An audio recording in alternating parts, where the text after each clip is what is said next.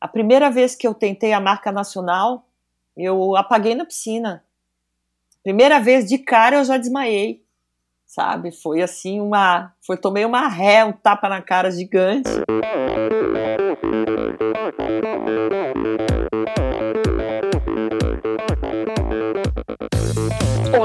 Eu sou Valerie Mello. Aqui é a Luísa Batista. Oi, pessoal. Aqui é o Marcos Paulo Reis. Sou a Camila Nicolau. Aqui é a Marina Chevalier Santos. Olá, aqui é o Alexandre Birman. Olá, eu sou o Vini Canhedo. Oi, aqui é a Carol Barcelos. E esse é o Podcast.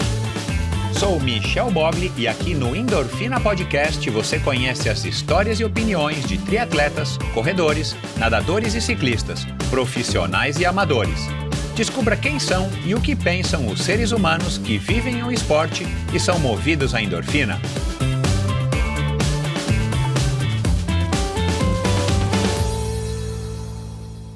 Olá, seja bem-vindo a mais um episódio do Endorfina Podcast. Esse e todos os episódios são editados pela produtora Pulsante. Siga arroba produtora Pulsante no Instagram para ficar por dentro aí do que acontece no universo, no mundo dos podcasts.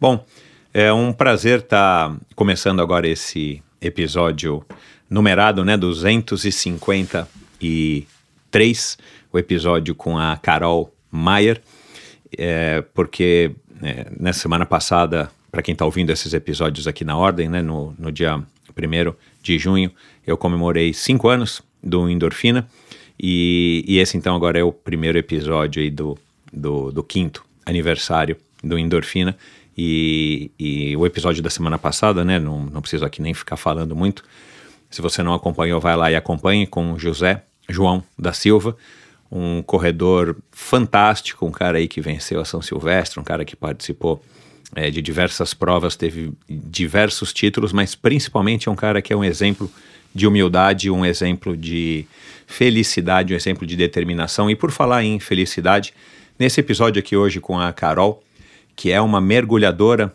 de esporte de origem, uma mergulhadora é, em apneia, ele é praticante de apneia, recordista diversas vezes, e vocês vão ouvir aqui quantas vezes ela bateu já recordes mundiais em diversas modalidades da apneia. Ela encontrou no ciclismo uma maneira de ganhar condicionamento físico, e aí depois é, ela acabou migrando, já hoje, para o ciclismo, onde ela compete na categoria Master e também tem diversos títulos. Uma pessoa fantástica, numa modalidade completamente diferente do que eu jamais tinha experimentado aqui no Endorfina, mas igualmente fantástica como todos os outros, todas as outras histórias que passaram por aqui. E aí a gente falou exatamente sobre isso, aprender a sorrir. A gente falou é, né, ela é uma mulher de muitas frentes, muitas versões, ela é uma mulher super dinâmica. Vocês vão, vocês vão, enfim, vocês vão sentir isso ao longo aqui da conversa. Falamos da infância dela, como é que ela começou a praticar apneia. Aliás, fica aqui um aviso e ela vai dizer isso aí ao longo do episódio. Você nunca deve praticar apneia sozinho, tá, pessoal?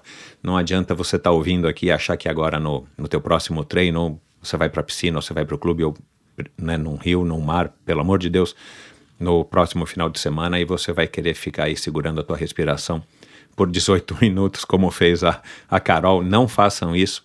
Ela vai falar aqui um pouco disso. Enfim, é, falamos sobre sonho, propósito, falamos sobre é, resiliência, falamos sobre excesso, autopercepção, evolução, é, sofrimento.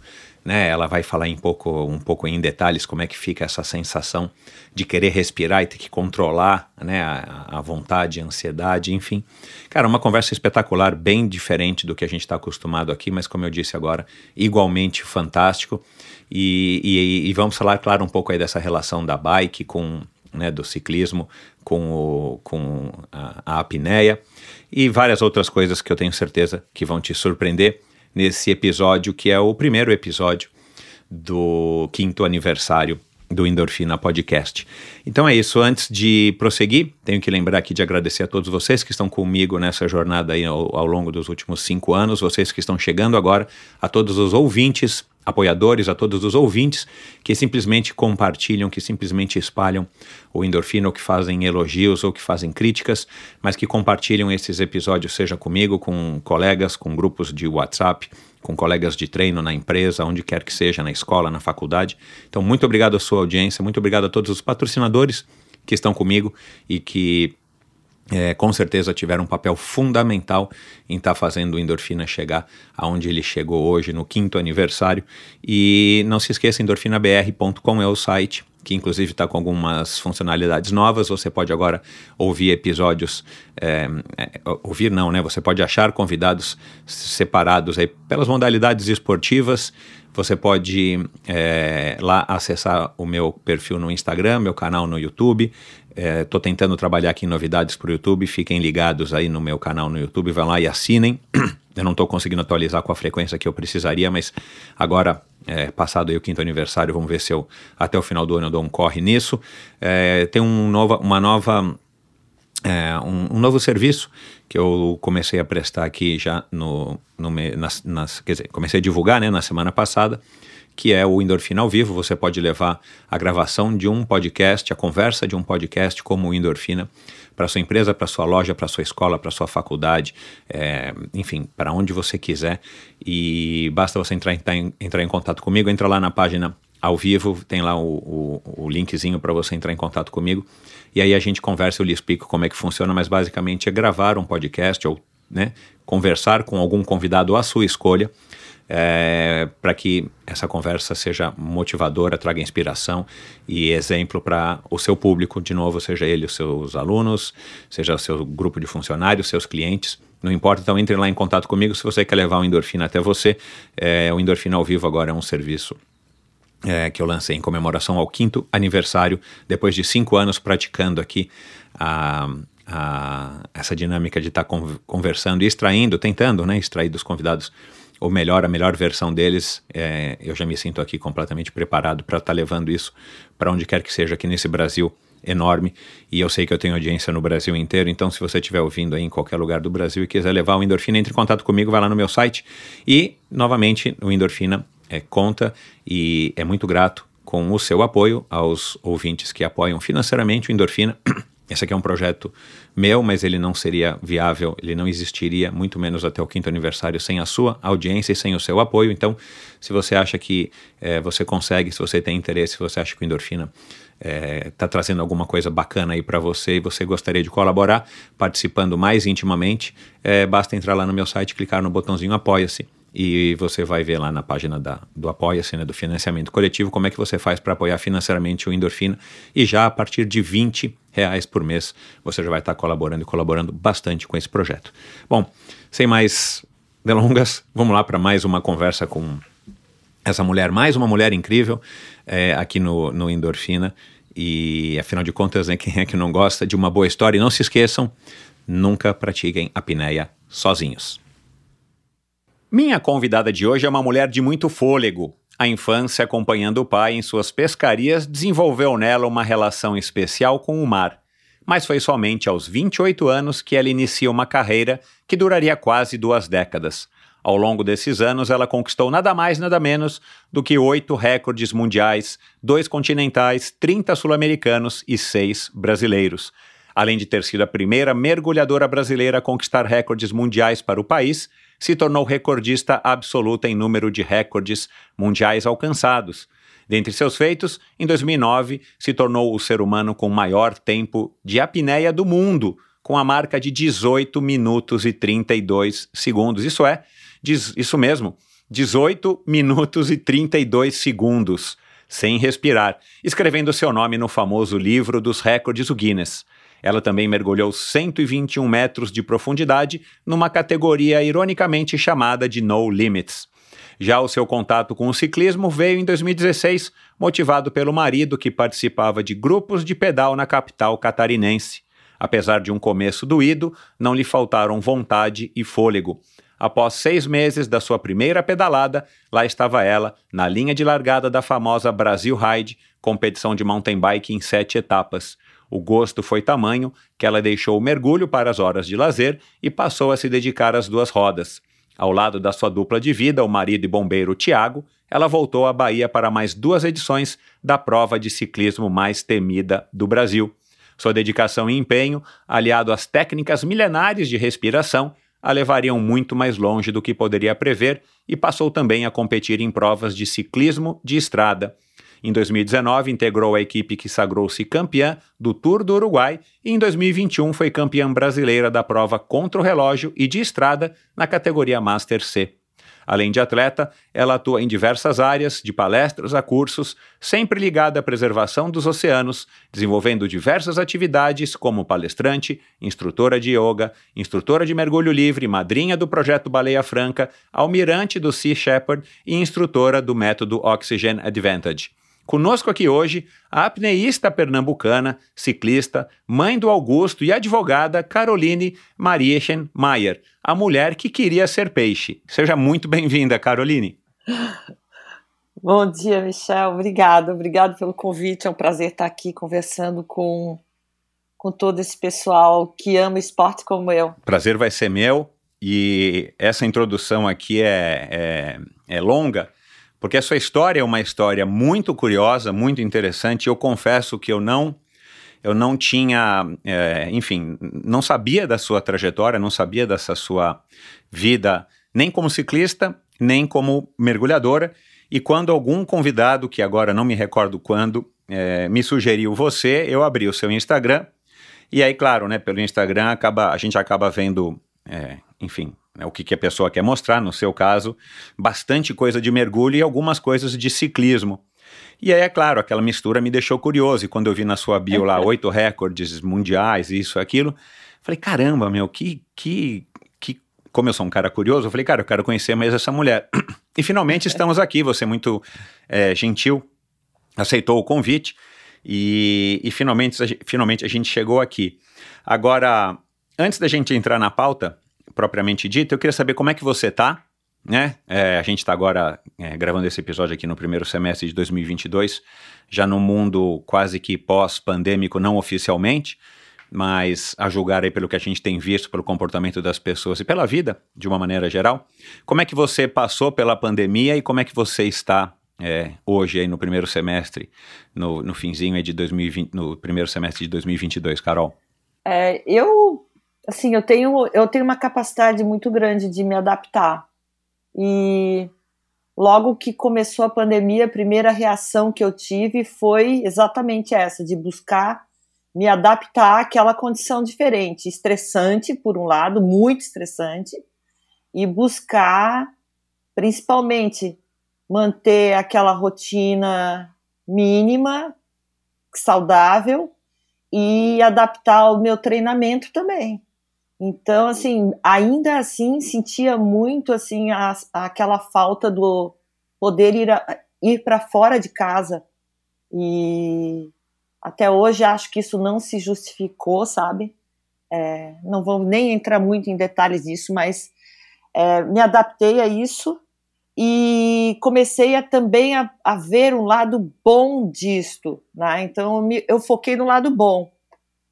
E foi exatamente aí que eu comecei a ter buscar mais tempo, vi que tinha tempo para me aprofundar no que eu gostava e não conseguia, me faltava um tempo que eu não conseguia buscar e com a pandemia e com ficar em casa foi exatamente o que eu precisava para que isso desse certo. Então, o que eu gostava muito que era de estudar respiração, fazer os cursos novos de respiração, aprimorar o meu treino em respiração e apneia. Eu consegui fazer em dois anos praticamente, né?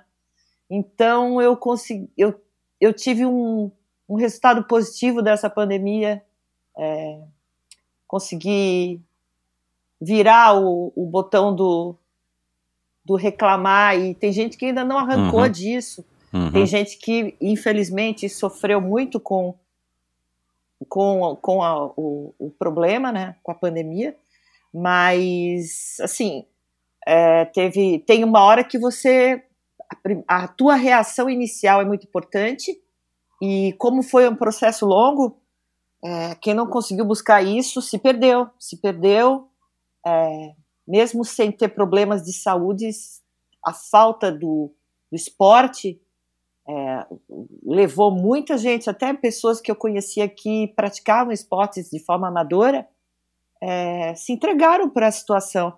Né?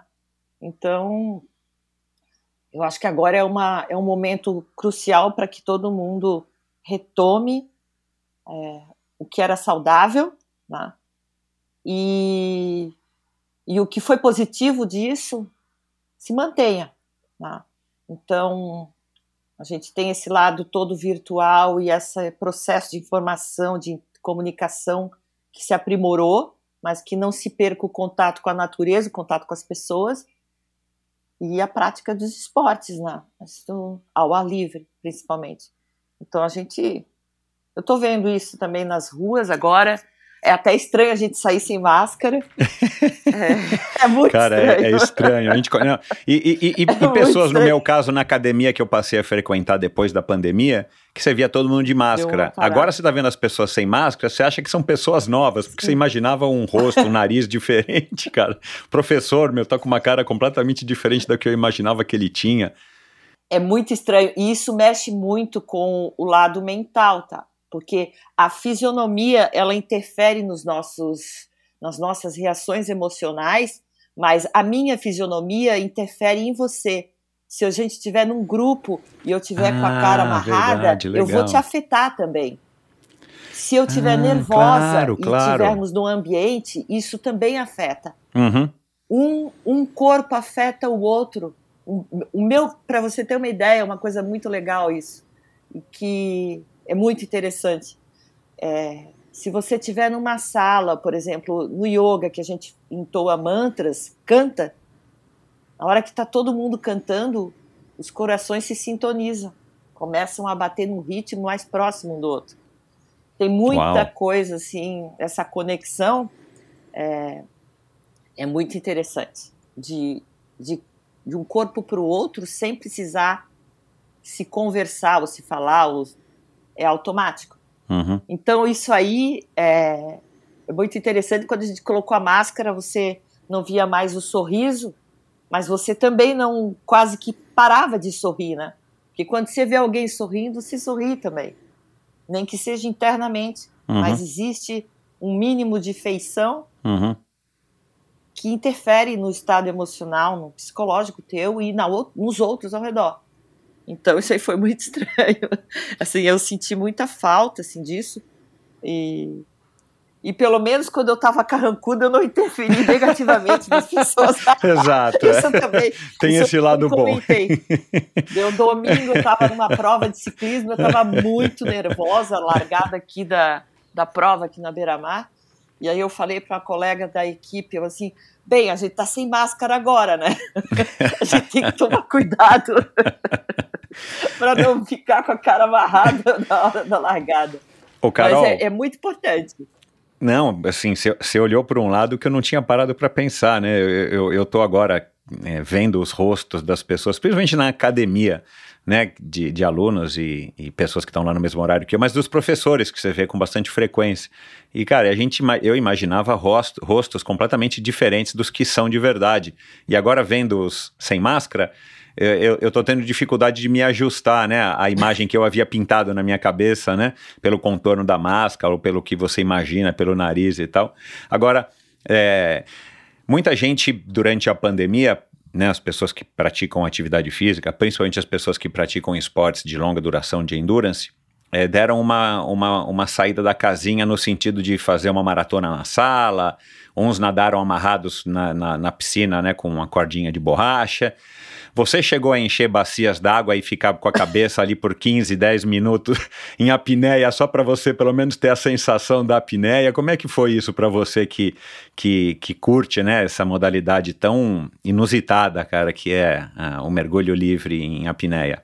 Eu sempre. É eu sempre procurei praticar apneia nos locais, nos locais mais difíceis, porque tem a gente tem treinamentos que nós fazemos que não, não necessariamente a gente precisa estar embaixo d'água. É claro que estar na água ativa um reflexo de imersão, que é uma adaptação que a gente tem na, no treinamento em profundidade, em contato com a água.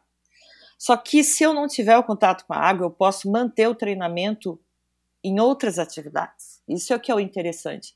Então, a primeira coisa que eu fiz é, foi treinar. Eu lembrei de um atleta amigo meu que fez um recorde mundial. A gente treinou nos Estados Unidos. Ele é, ele é canadense, mas nos encontramos nos Estados Unidos para fazer uma equipe para tentar bater recordes.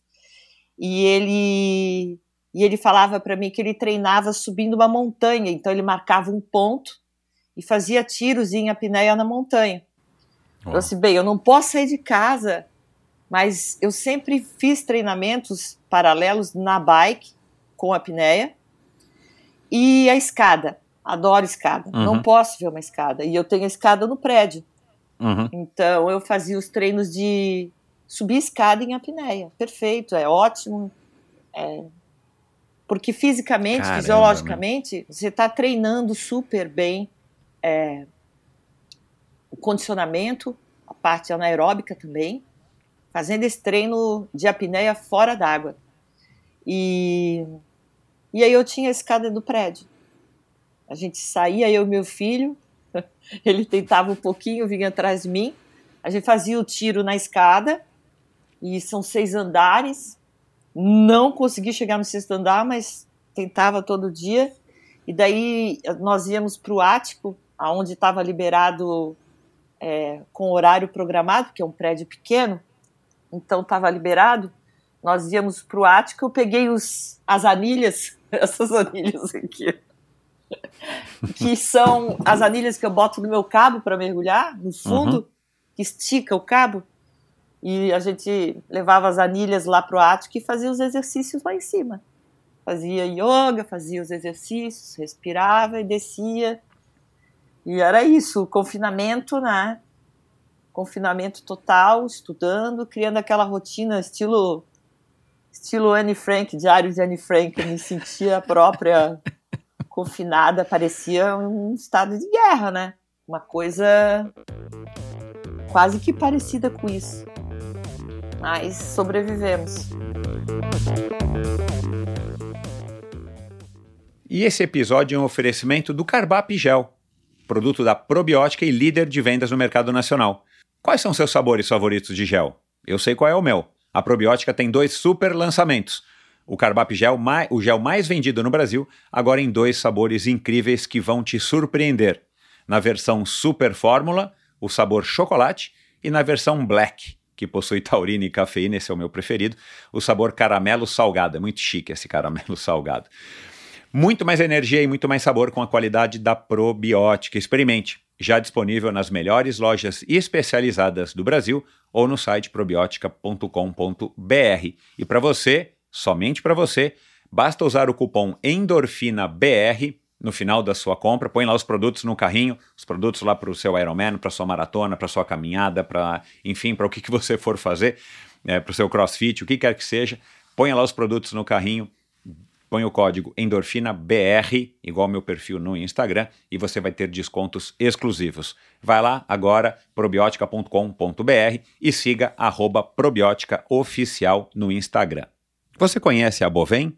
Há mais de uma década, a Bovem gerencia projetos e negocia a entrada de novos clientes no mercado livre de energia. Com uma equipe experiente, a Bovem se compromete com os bons resultados, atuando através de escritórios espalhados pelo Brasil. Descubra as vantagens de ser livre e saiba se a sua empresa também pode ingressar neste mercado. Seja livre, fale com a Bovem. Bovem, energia que inspira. Visite bovem.com.br e siga a Bovem no Instagram no arroba bovem energia. Bacana. É... Bom, fala um pouquinho da tua infância, né? Você que é pernambucana, foi cedo para Florianópolis. E como é que foi tua infância em Florianópolis? Não, né? Você foi para Santa Catarina, Balneário Camboriú, não me recordo onde que eu li, Joinville, é. Como é que foi você, é, tua família, tu, tuas irmãs, né? Você disse que tem mais três irmãs. Três. Isso. Como é que foi a sua infância? Foi uma infância normal, de classe média? O que, que vocês faziam? Como é que foi isso? E por que, que vocês viajaram tanto? É, eu acabei, só eu nasci em Recife, porque o meu pai ele era auditor da Receita Federal. Ah, tá. E ele passou num concurso. Uhum. E aí colocaram ele para. O posto dele de auditor era em Recife. E aí eu nasci lá, mas os meus avós vieram da Alemanha por São Francisco, vieram de navio na época.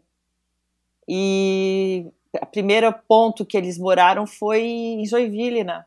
Depois, o meu avô, ele era, ele trabalhava no consulado alemão, ele falava várias línguas, então ele era professor de várias línguas, sete, oito línguas, e ele viajava muito.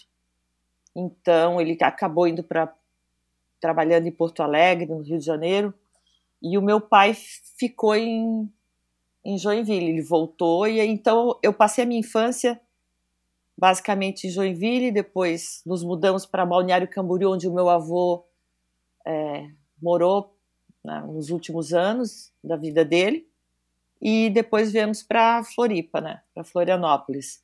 Então Joinville foi praticamente para estar mais próximo do da família de volta, né, Uhum, do meu pai. uhum. E do, da parte da mãe, a família era italiana. E aí morava um pouco mais longe, Criciúma, Porto Alegre. E, e a minha infância foi em Joinville, cidade das bikes, né? A galera pedalava, todo ano tinha Então. aquele desfile de bicicleta, né? Uhum, E o meu mergulho naquela época ele era na cabeça, porque todo o meu despertar para o esporte ele partiu principalmente da família dos meus pais, né? Porque o meu pai ele jogou futebol, ele era ele chegou a participar do Grêmio.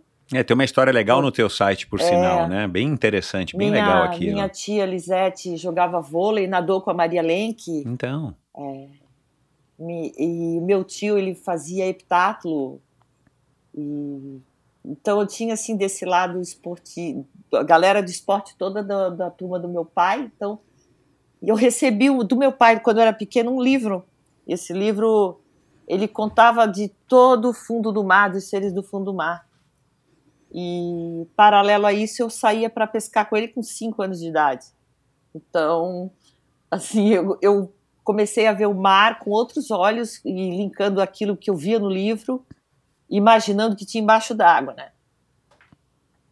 E aí esse lado ficou guardado. né? Então ficou aquele lado do gostar de esportes, pela influência da família, uhum, e o lado de gostar do fundo do mar, por influência do, do presente, do contato que eu vi com a água, né? uhum. Então eu acho que teve uma hora que as duas coisas se conectaram para para seguir um caminho juntos, né? Eu Uhum. principalmente, eu quando eu era pequena, eu era bem gordinha. Eu tirava 10 em tudo, menos numa coisa. Se eu te contar, eu não tirava 10 na educação física, cara. Eu era, sabe aquela aquele Nossa. ser gordinho, mas muito gordinha, dentuça, porque eu tinha adenoide e respirava pela boca. aham. Eu respirava pela boca. Por isso também já não tinha, já tinha um metabolismo ruim e tudo fica ruim né, quando a Uhum. gente respira pela boca. Uhum. Comia demais e era assim sempre a reserva da reserva. Praticamente quando tinha aula de educação física, a gente ficava, a professora explicava o jogo, explicava a prova, e aí todo mundo montava os seus times e tu ficava no banco a aula inteira, Uhum. amassando o banco. E aquilo foi me criando assim um, uma revolta interna. Só que eu tive também aquela reação positiva, graças a Deus. Eu lembro até hoje, eu tinha pouca idade. Eu estava no ginásio, era tipo quinta série do primário. É pouca idade. Não, é tipo 10, 11 anos, né? E eu lembro que eu falei assim: não, acabou o ano e ano que vem isso vai mudar. E eu pensei: como é que eu vou mudar isso? E eu decidi que, primeira coisa, eu ia me esforçar mais. E quando a professora, eu lembro disso, que a professora falou é, que ano que vem ia ter outras modalidades tal. Eu não fazia absolutamente nada porque eu não, não tinha condição física. Uhum. E eu decidi mentalmente, eu decidi que eu ia fazer tudo, eu ia me esforçar ao extremo para fazer tudo que a professora pedisse. Uhum. E dali desse dia, nesse primeiro ano que eu já estava no colégio catarinense, na primeira Olimpíada, eu já estava no time de handebol, já estava correndo 1.500 metros, eu já estava arremessando peso. Eu ganhei oito medalhas de ouro no colégio, bati o recorde de medalha de ouro do colégio. Olha, Todo mundo legal. achava que eu era americana, porque era moda, americana era bom, a brasileira era uma bosta, né? E aí os outros vinham me perguntar, porque eu passava o dia no colégio. Quando eu decidi que eu ia mudar, eu estudava de manhã, aí de tarde tinha treinamento de handebol, mas eu ficava no colégio, porque como eu queria fazer tudo, eu ficava jogando, eu jogava, fazia o treino de handebol, saía do treino de handebol, pegava a bola de basquete, eu ia para a quadra de basquete sozinha jogar basquete. Eu arranjava alguém para jogar tênis de mesa. Uhum. Eu ia para a pista correr. Eu e a minha mãe vinha atrás de mim levar lanche no colégio. E eu falava para ela, mãe, só vem me buscar quando anoitecer. Uhum. E ela ficava muito preocupada, mas por outro lado ficava tranquila porque eu estava dentro do colégio trancado, Claro. fazendo esporte, né? Então eu me divertia assim. É, E mudei, mudei completamente. Mas o que É. que, te, o, o que que foi, assim, essa mudança tão radical de um ano para o outro, praticamente? A vontade de querer fazer, a vontade de querer mudar. Eu não queria ficar mais no banco. Isso foi o que mais me chocou. E o meu boletim. meu boletim era tudo Tava 10. manchado com uma nota Ele ruim. tava com uma 7, era. Cara, Caramba. 7. Eu lembro que a gente. Eu era muito CDF. Eu disputava com, a- com uma menina da sala, assim, tirava 9,7 na prova. Sei. Ela tirava 9,8. Sabe aquela guerra? De. Era a guerra sim, tu Eu não sei, tem ideia do- da sei. guerra. Era Normalmente, 9,7, eu, eu digo isso de vez em 9,8. quando aqui. Normalmente os meninos têm Nossa. raiva, né, dessas meninas nessa época, né? Porque a gente está lutando para tirar os 5 ou os 7 e as meninas estão brigando por décimos perto do 10, da nota Era 10. isso. Era isso que acontecia na sala de aula. E aquele 7 me destruía. Destruía. Eu assim, não. Eu vou Caramba. sair dessa. Tuas irmãs também eram assim, nesse ritmo de tirar 10 e tal? Tem alguma coisa a ver com a educação dos teus pais? Eles cobraram? Eles eram bons alunos? Foram bons alunos? Elas eram boas alunas, mas assim, na parte do esporte, até no começo sim, depois elas não desempenharam tanto. Uhum. Uma gostava de vôlei, outra gostava de patinar. Mas depois a vida, o casamento, aquelas coisas que interferem, né? Uhum. é, desviaram um pouco, né? Mas eu fui a mais obediente, eu acho que nessa linha do, da disciplina, né? De cuidar mais do, da parte física, da alimentação.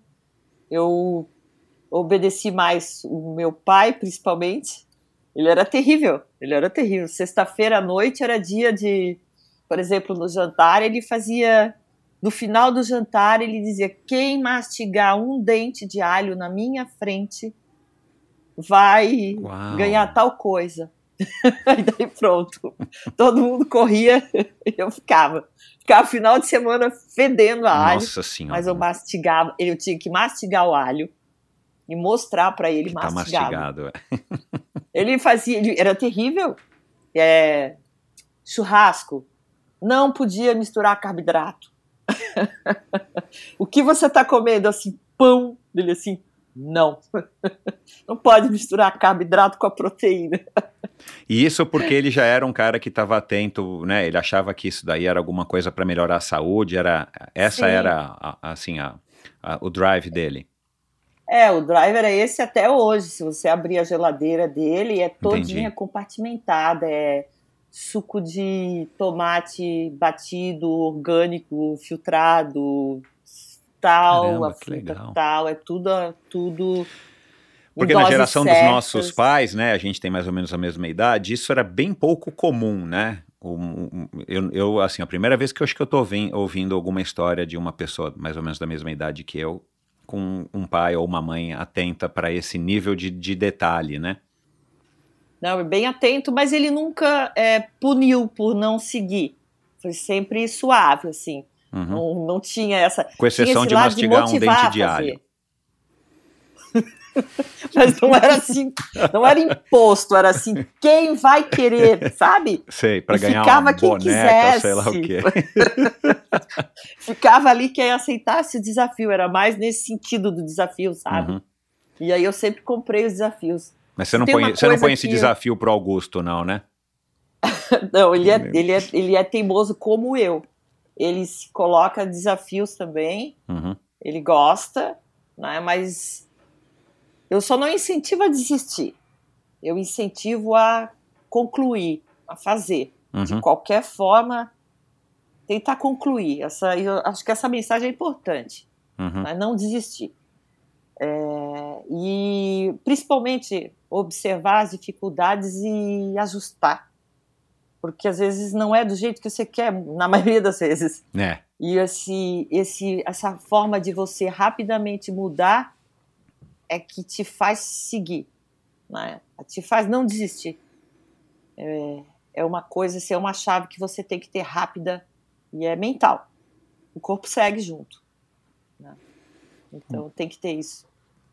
Bom, aí você se formou em direito, seguiu a sua vida trabalhando e tinha esporte na sua vida já como adulta? Era o que? Só academia? O que, que você fazia para que depois, em, né, com 28 anos de idade, você resolve, é, é, que aí eu quero entender, não, eu não, não, não ouvi isso de você ainda, como é que você decide que você vai ser uma mergulhadora profissional no sentido da dedicação, né? Porque imagino que, que não dê para viver disso, talvez é, com algumas raras exceções no mundo, né? Um pipim da vida.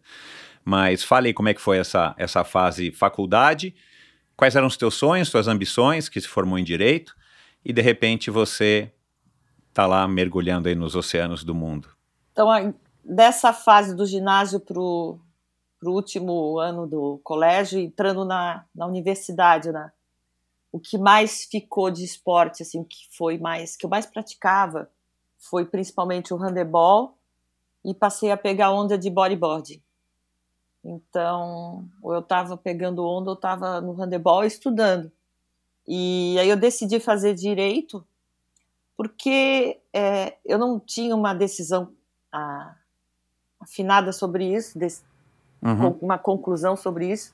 Então eu decidi pelo direito por ser uma área que não envolvia tanto empenho em termos de estrutura logística e eu podia aplicar mesmo que não trabalhasse na área. Então o direito eu vou aplicar na minha vida. Exato. É. Então eu decidi por esse lado. Uhum. Então isso aí, o direito sempre me ajudou dessa forma. Eu cheguei até a fazer a escola da magistratura para ser juíza Uhum. e fiz direito empresarial, estudei, me especializei em direito tributário. É, gostava, porque o meu pai ele era auditor da, da Receita Federal, então já tinha mais, foi, foi uma tendência aí para esse lado, né? É, gostava do, do assunto, e mais um lado que me desanimava bastante é de fato a morosidade da justiça e toda aquela conversa que existe processual de que é do direito, né? Mas na qual você vê muita mentira, muita tentativa de um defender o outro mesmo sabendo que é mentira. Então ali não há de fato a justiça. Por Uhum. isso tentei a magistratura, Uhum. porque eu como juíza eu estaria acima disso. Exato. Então eu conseguiria é, ter um retorno melhor assim para eu mesma Uhum. sobre o assunto, né? Uhum. Mas aí a coisa foi andando e e acabei que não não não acabei prestando concurso, né? Porque era um concurso sobre isso. Tentei até, mas acabei ainda não lembro por qual motivo não não não segui. E paralelo a isso, aí um dia e sempre saindo para pegar onda e tal, é, saía para mergulhar e para eu sair para mergulhar, para eu ter lugar no barco, eu tinha que pescar. Porque quando os caras saíam para pescar, eles tinham o barco, tem um número X de pessoas. E para eu entrar no barco, eu tinha que dizer que ia pescar, e eu queria só mergulhar. Uhum. Então eu comprei uma arma de pesca e eu assim, vou pescar só para ir no barco. Que é um arpão, aí, né? Ou uma arma de pesca Comprei é um o arbalete, exatamente, o arbalete com arpão. Ah, sei. E aí comprei e disse: não, agora eu pesco, posso ir junto? Pode, pode. Aí comecei a ir para o mar para fazer a tal da pesca sub. E aí, aí, aí a- o grupo, assim, o meu ex-marido, percebia que eu ficava muito tempo embaixo d'água. E aí ele, eles começaram a me seguir embaixo d'água começaram a perceber isso e eles vinham atrás de mim embaixo d'água. Aonde eu demorasse, eles vinham atrás, porque eles sabiam que tinha peixe. Matavam o peixe. Aí eu comecei, quando eu saquei que o peixe que eu tinha visto eles iam lá e matavam, eu comecei a disfarçar. Mas não podia disfarçar muito porque senão eu não tinha meu lugar no barco. E daí um dia eu estava treinando como é que eu startei para a apneia esportiva, né? Um dia eu estava treinando natação no, no clube e esse mesmo grupo ali treinando apneia para pesca. E eu não fazia apneia. E nadei. Nadei, acho que era, nadava 2.000, 2.500. E aí me chamaram, vem cá, faz uma apneia aí. Aí eu acabei de nadar, fui lá e fiz. Aí eu já, já, já do, passei deles o dobro do tempo aí. É, mas essa pesca, essa pesca fictícia que você fazia sem pescar, era no snorkel ou era com o cilindro? Era em apneia. Ah, era em, não, apneia. em apneia. Mas no você Brasil não treinava para aquilo, você ia de vez em quando lá no barco e, e, curtia Exatamente. o visual, né? Mergulhava para ver o fundo do mar, tá? Entendi. Ia para passear. Uhum. E aí, nesse dia aí, eu fiz o dobro do, do tempo deles, mais ou menos, quase o dobro. E aí eles pediram para eu fazer de volta, eu fiz de volta, fiz mais ainda. Aí Aí acabou o treino. Aí eu fui para casa. E eu pensei assim, né, cara, será que né, isso é um esporte e tal? E pesquisei e encontrei essa associação internacional aí. E aí, junto com isso, eu lembrei de um filme, porque a, o início de tudo já tinha, já estava na minha cabeça. Porque praticamente há 10 anos atrás, o que, que aconteceu? eu vi o filme Imensidão Azul, que uhum. é o Le Grand Bleu. Uhum. E eu surtei com esse filme, só que não existia nada. Foi ali, de fato, que eu vi assim, o lado esportivo da apneia na competição. Eu vi naquele filme. Uhum. Eu amei o filme, eu fui todos os dias no cinema, eram duas semanas em cartaz, eu fui todos os dias. Às vezes eu assistia duas vezes. Eu sei todas as falas do filme, então aquilo estava guardado. Ali eu comecei a fazer o mergulho de cilindro, porque era a única coisa que tinha que me, me ligava aquele filme, me conectava a ele. E aí depois, 10, 10 anos depois que eu vi o filme com 18 anos, 10 anos depois, eu conectei de volta com a apneia, nesse momento na piscina. E aí fui para casa e coincidentemente Nessa época que a apneia estava começando a se estruturar o esporte, eu encontrei nos franceses uma escola formada por professores de educação física, que era do Nice, nice Université Club, uhum. criada por professores de educação física que criaram regras de treinamento, de, de, de segurança principalmente, e de recordes e competição em apneia. Uhum. E eles, o foco deles foi exatamente se estruturar, porque devido ao filme e ao boom que o filme teve na ah, França e no mundo inteiro, que legal. Eles resolveram se organizar porque aconteceram muitos acidentes claro. depois do filme. Uhum. Teve gente que desceu e foi procurar esperar o golfinho sozinho, igual o Jacques Mayol. Então, é, eles viram que eles tinham uma, uma responsabilidade sobre isso também. Entendi. Tá? Porque se o filme era francês, eles eram franceses, eles gostavam do mar, eles tinham que mostrar, eles eram recordistas mundiais em apneia, eles tinham que mostrar o lado correto da apneia. Claro. Eles criaram a AIDA daí. Ah, a AIDA, então, ela, acabei... ela, é tão antiga mais ou menos quanto e, é, essa época que você é, tomou conhecimento deles. Exatamente. E aí eu comecei a conversar ah. com eles Entendi. Por e-mail, sempre por e-mail. Uhum. E decidi começar a treinar. Uhum. E aí eu comprava os, as revistas em francês, a Apnea Magazine. Uhum. E lia as revistas e era e-mail e revista. Uhum. E-mail e revista. Uhum. E aí conversando com eles, um dia, eles nem sabiam de onde eu era. Porque eu escrevia em francês e eles nem perguntaram, eles achavam que eu era francesa e já passando, treinando em casa, fora d'água. É, eles perguntavam quanto tempo eu estava fazendo e tal, deles assim, nossa, você está fazendo um tempo muito bom. é, por que você não vem treinar conosco? E daí eu disse para eles, não, eu vou, então. Mas antes de dizer eu vou, tinha uma francesa que escutava as conversas, que era num grupo do e-mail, Uhum. eram vários atletas. É, ela que pouco falava, ela, ela disse no grupo nesse dia, porque eu estava com dúvidas se eu Uhum. treinava, se eu iria treinar ou não, porque eu estava muito velha. Eu estava com 28 anos. E aí essa, essa atleta escreveu para mim no e-mail, no grupo. Il n'est jamais trop tard pour se jeter dans l'eau. Que ela disse, nunca é tarde para se, jogar, na água.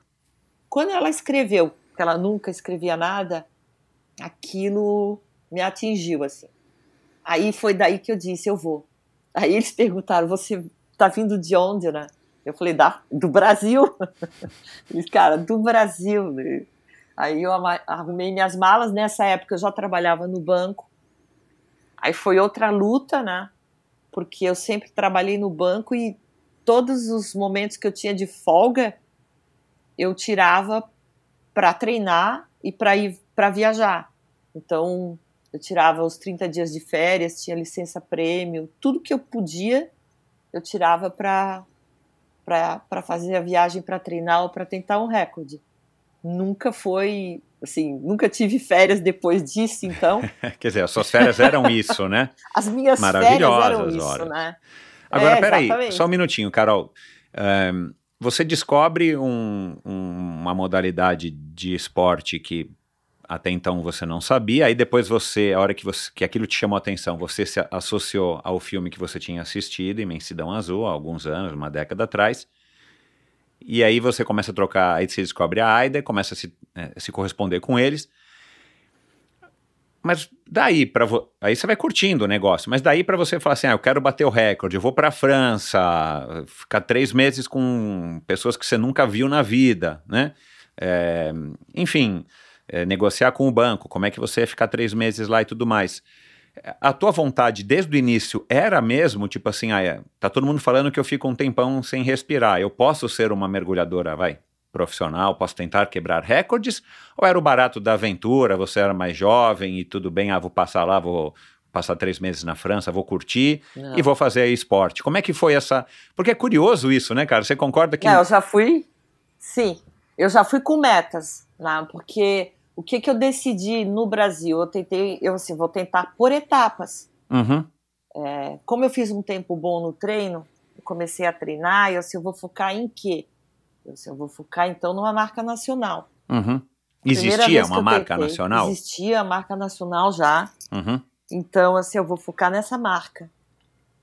E as marcas de profundidade, eu não tinha nenhum recurso aqui. A primeira vez que eu tentei a marca nacional, eu apaguei na piscina.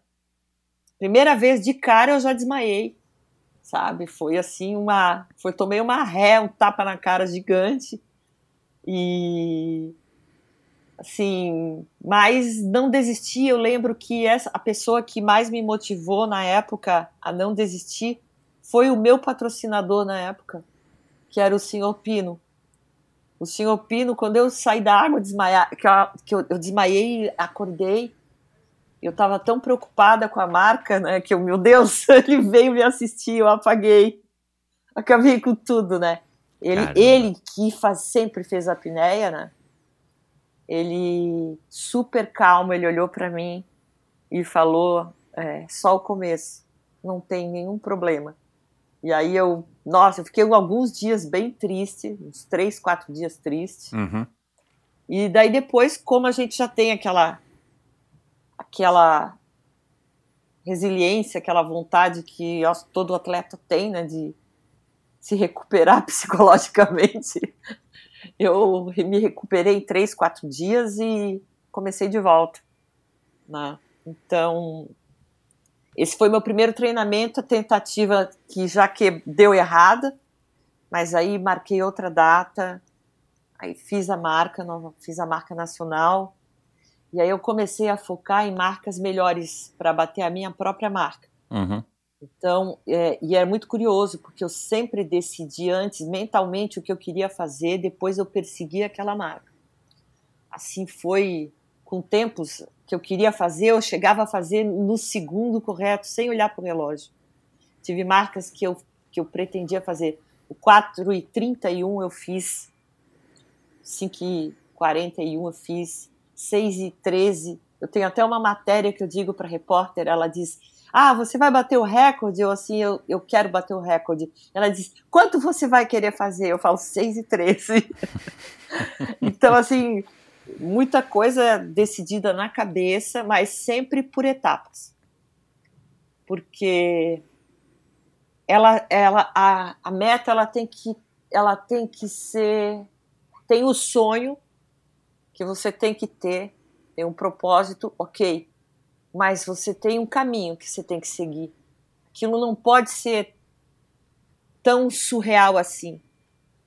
E daí você segue aquela meta, mas você, ao mesmo tempo, tem que estar aberto para o que vai acontecendo no caminho. Porque, como tu não controla tudo, o teu caminho pode ser melhor do que aquele que você previa. E foi assim no recorde mundial, primeiro que eu fiz. Então, eu fui para a França, hum, jamais pensei em recorde mundial, não pensava. O, a minha meta lá era melhorar minha marca nacional, fazer uma marca sul-americana. E aí, treinando lá, veio toda a história que, inclusive, eu conto nas palestras. Uhum. Veio uma história de. Eu fiquei doente, porque, como eu comecei a mergulhar demais, o ouvido não suporta essa variação de pressão, muito menos para quem não tem adaptação. Eu tive problema de otite. Não podia mergulhar. Eu com os dias contados. Ai, caramba. Com as férias contadas com sabe aquele calendário que tu tens que fazer, que é o day off, e amanhã eu dei, eu dei não sei o que, e daí tu perde uma semana, tu tire uma semana de um atleta. É. E diga para ele que você não pode treinar. Uhum. Entrei em desespero, né? Comecei, eu comecei a chorar. Pô, comecei a chorar. E aí entrei em desespero. E aí o treinador o grupo francês compraram um, buquê de flores para mim. Olha isso. Compraram um buquê de flores, colocaram no meu quarto e mudaram o meu treino. E disseram: não, você pode treinar. Você vai treinar essa semana só apneia estática. E aí, nesse, nessa semana que eu treinei só apneia estática, eu fiz o recorde mundial no treino. Uau. E aí a porta se abriu. Então, às vezes, é aquela história: tu, tu, tu traça um caminho, mas você não.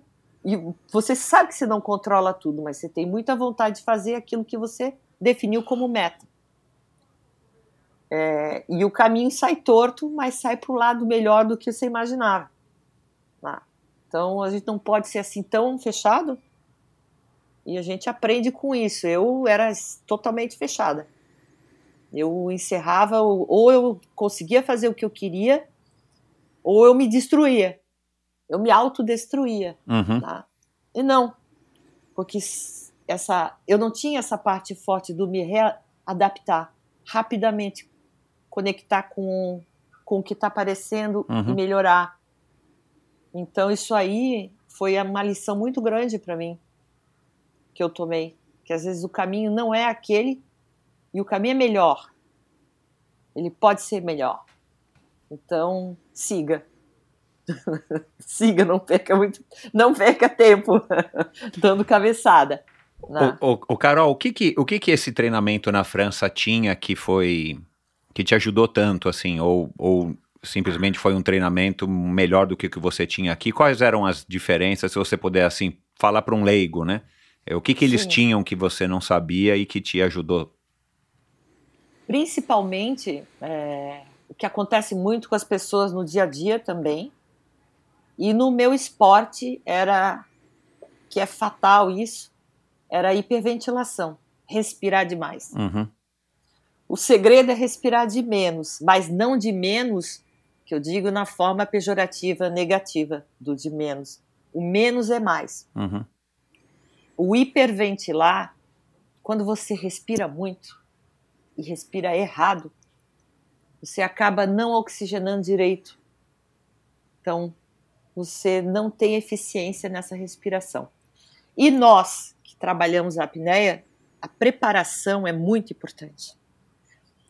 A preparação para entrar em apneia é essencial para que eu faça um tempo bom de apneia, além de outros fatores que interferem.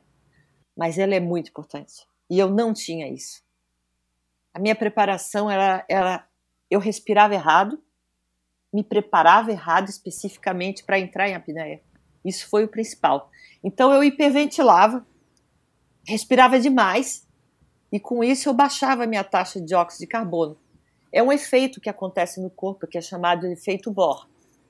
Quando eu entro, quando eu baixo demais a taxa de dióxido de carbono no sangue, basicamente, quem que, o que, que acontece no sangue? O nosso glóbulo vermelho, que tem a hemoglobina, que é responsável por conectar o oxigênio e levar para a célula, enquanto isso está no sangue, estou transportando o oxigênio. Quando esse oxigênio precisava sair do sangue para a célula, para passar a última barreira, ele não consegue passar, porque a falta de dióxido de carbono aumenta, faz com que aumente a afinidade da hemoglobina pelo oxigênio. Então eu transporto, eu inspirei bem, só que se eu fizer 50 inspirações desta, eu perco CO2 ao invés de estocar mais oxigênio. E internamente, dentro da última barreira, que é entregar o oxigênio, eu não entrego, uhum. porque uhum. eu aumentei a afinidade da hemoglobina por ele.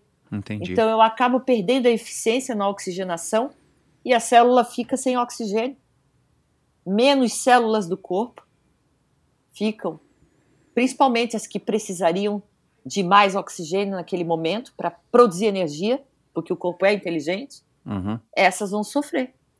Então ela, Caramba, meu. a célula que é a, a, na fábrica dela que precisa do oxigênio para tratar, para gerar com o alimento a combustão, não recebe.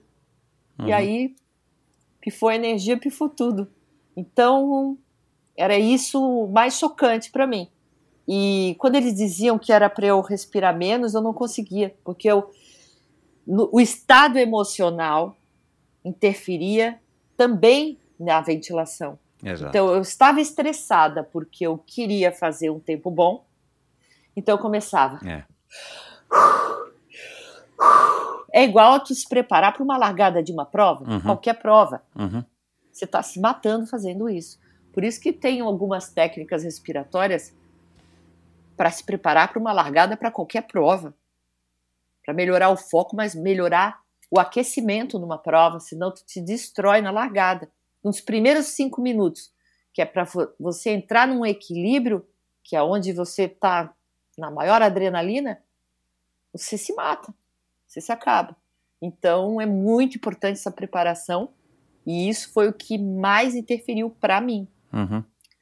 E junto com isso, uma técnica que eu não conhecia e é específica nossa, né, que a gente trabalha com uma expansão maior torácica, né? E é uma manobra que eles tiraram de da medicina mesmo, que é o termo o termo na medicina é chamado de insuflação glossofaríngea. A gente coloca mais ar no pulmão com o movimento da boca.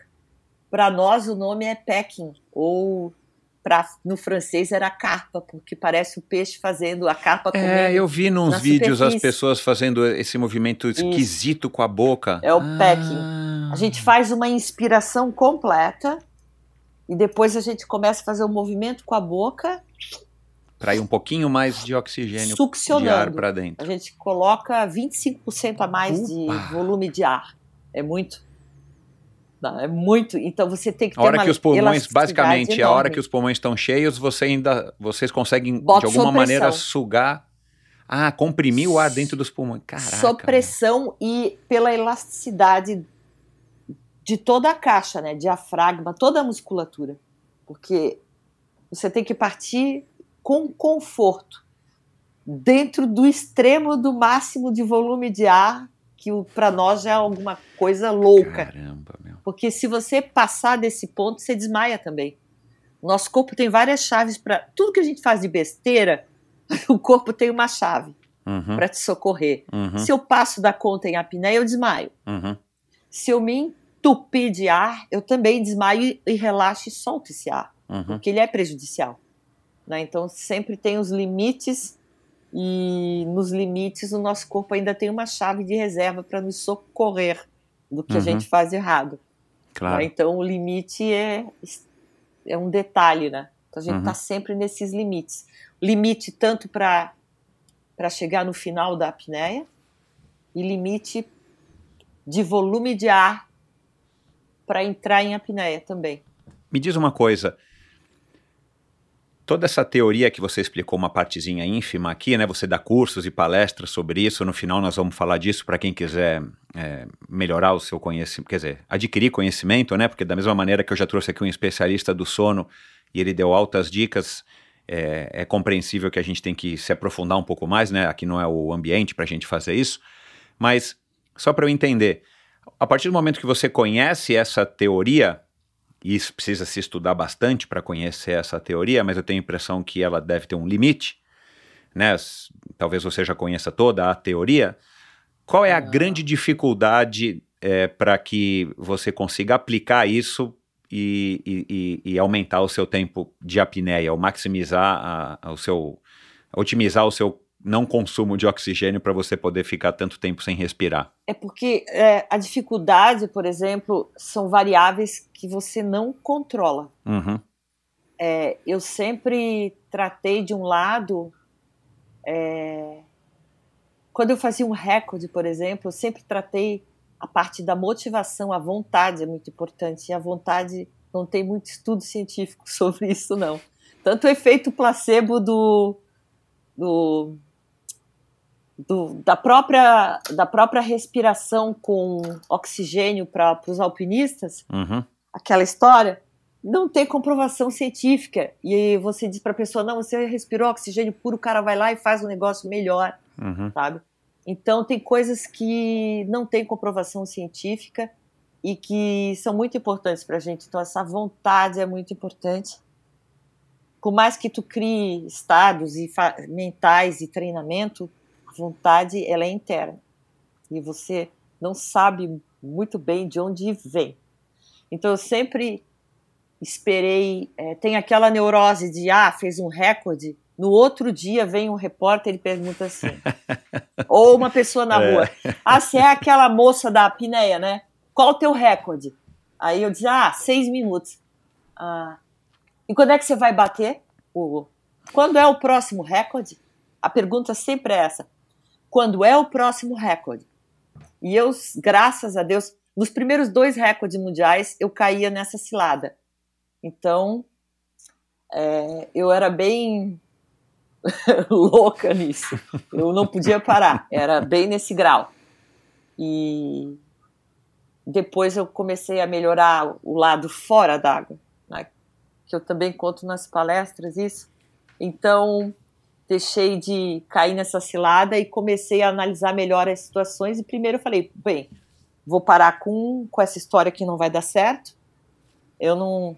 Um médico amigo meu que é o que é o médico do Comitê Olímpico Internacional do controle de doping, eu conversava com ele, um amigo, e ele um dia nas, nossas conversas, ele percebeu o meu estado e falou: "Você não precisa matar um leão por dia".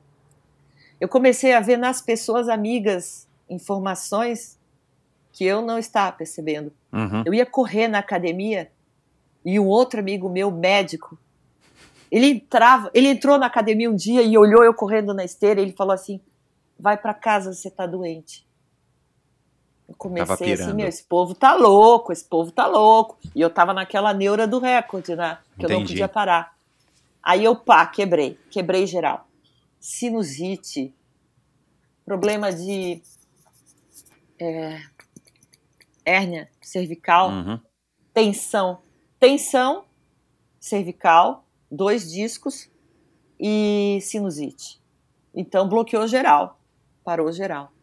Então ali foi outro outro momento crucial que é onde eu falei não, tá errado. As pessoas estão me dizendo eu não estou vendo. E aí eu parei e aí eu vi que era o leão por dia que eu queria matar que não precisava. E aí eu reordenei as coisas arrumei o treinamento, saí fora d'água para corrigir. E foi principalmente nessa, nessa fase aí que eu comecei a estudar mais a respiração e me formei instrutora de yoga também, porque eu fazia yoga, mas não era instrutora. E aí, enquanto eu fiquei meses de colar cervical, dois meses Caramba. praticamente, Uhum. fiquei dois meses, fiquei de cama, não podia mover a cabeça. Não De podia fazer estresse. do estresse. Caraca, meu. E aí o estresse ia tanto do estresse do trabalho, do banco, Claro, da, é, porque- da atividade. Aí, aí não tem como o corpo suportar, porque era o estresse do trabalho e o estresse do esporte. Eram as duas coisas. E todo mundo me dizia, começaram a me falar e eu passando por cima da dor.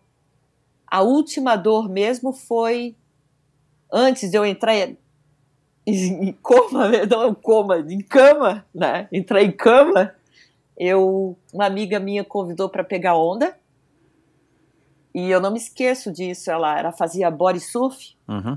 e nós fomos para a praia aqui e eu o contato da água não me conectava mais com prazer. Era contato da água era tempo e profundidade, tempo e profundidade. Quando eu entrei na água com ela que eu não ia fazer nem tempo e nem profundidade, que não era recorde, e eu senti o cheiro do mar de volta. Quando eu respirei sem aquele estado mental de recorde, de de estresse de prova, eu senti o cheiro do mar de volta. E eu senti, quando eu senti isso, eu voltei para a origem do porquê que eu gost, do, do porquê que eu gostava do mar me conectei com a essência do que eu queria fazer na água, que era simplesmente mergulhar e me sentir bem na água. Então ali eu relaxei. Relaxei, saí da água, mas já estava nesse processo de dor, de cervical, de tudo. E aí fui para o médico, e vários médicos, até eu parar no neurologista, neurocirurgião. Uhum. E aí ele disse: não, você não vai fazer nenhuma cirurgia, você vai fazer isso, isso e isso, vai tomar tais medicamentos e vai relaxar essa cabeça. Porque eu, cada vez que eles diziam que eu tinha que ficar mais 10 dias, mais 15 dias, Caramba. eu só ia piorando. o povo me via na rua. Faz quantos anos Nossa. isso? Ou há, quantos anos você já Nossa. mergulhava assim para você entrar nesse nível de dedicação? Foi no segundo recorde mundial. Mas, mas foi quanto tempo depois recorde. que você? Com 30 anos? 30 e quantos anos? 32, 33. Então, bom, não fazia tanto tempo que você mergulhava assim, mas você entrou nessa Não, não vibe de, fazia. Eu entrei num, de quanto mais profundo, do- quanto mais tempo, melhor, e você. E eu preciso de tempo, e eu preciso treinar, e o trabalho começou a me sufocar porque estava faltando tempo para Claro. treinar, era claro. 24 horas, então todo mundo virou meu inimigo, sabe aquela neurose? Caramba, que piração, Eu não- hein, Mel? Enlouque, enlouquece, você enlouquece. E o que, Tanto e o que, que você tem acha que foi o motivador que disso? suicídio, cara. Sim. Tem gente que para de treinar e se mata. Não, não, sim, é uma morre. droga, é No uma caso droga. recente. É. Então, Mas- não é Mas que era, o, era um que tá recorde bem mundial que te deixava assim nessa coisa, que legal, sou recordista mundial, era uma coisa que te dava um prazer, uma não era satisfação. tanto eu, era a cobrança dos outros. Não era eu, Uau. era o pedido dos outros. As pessoas ao seu redor, familiares, amigos. Não a família, não a família. Família, meu pai morria de medo. Ele, se eu sumisse um dia, ele pesquisava todos os hospitais Caraca, da. França.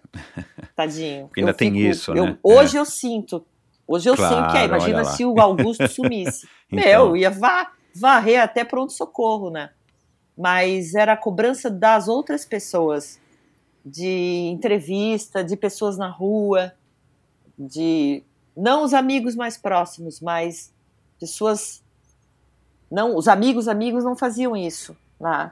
Mas os, os que iam no- na notícia, assim, né? Uhum. que paravam e perguntavam na academia, na rua, no trabalho, né? E aí, qual é? E aí? A, pe- a pergunta era essa Nossa, que dava saco, é. enlouquecia. E aí, quando é que é o próximo recorde? Pronto. Vou anotar aqui que eu não Isso vou te é- perguntar. Peraí, deixa eu anotar aqui que eu Não, não vou te não perguntar. Então era, era isso, sabe?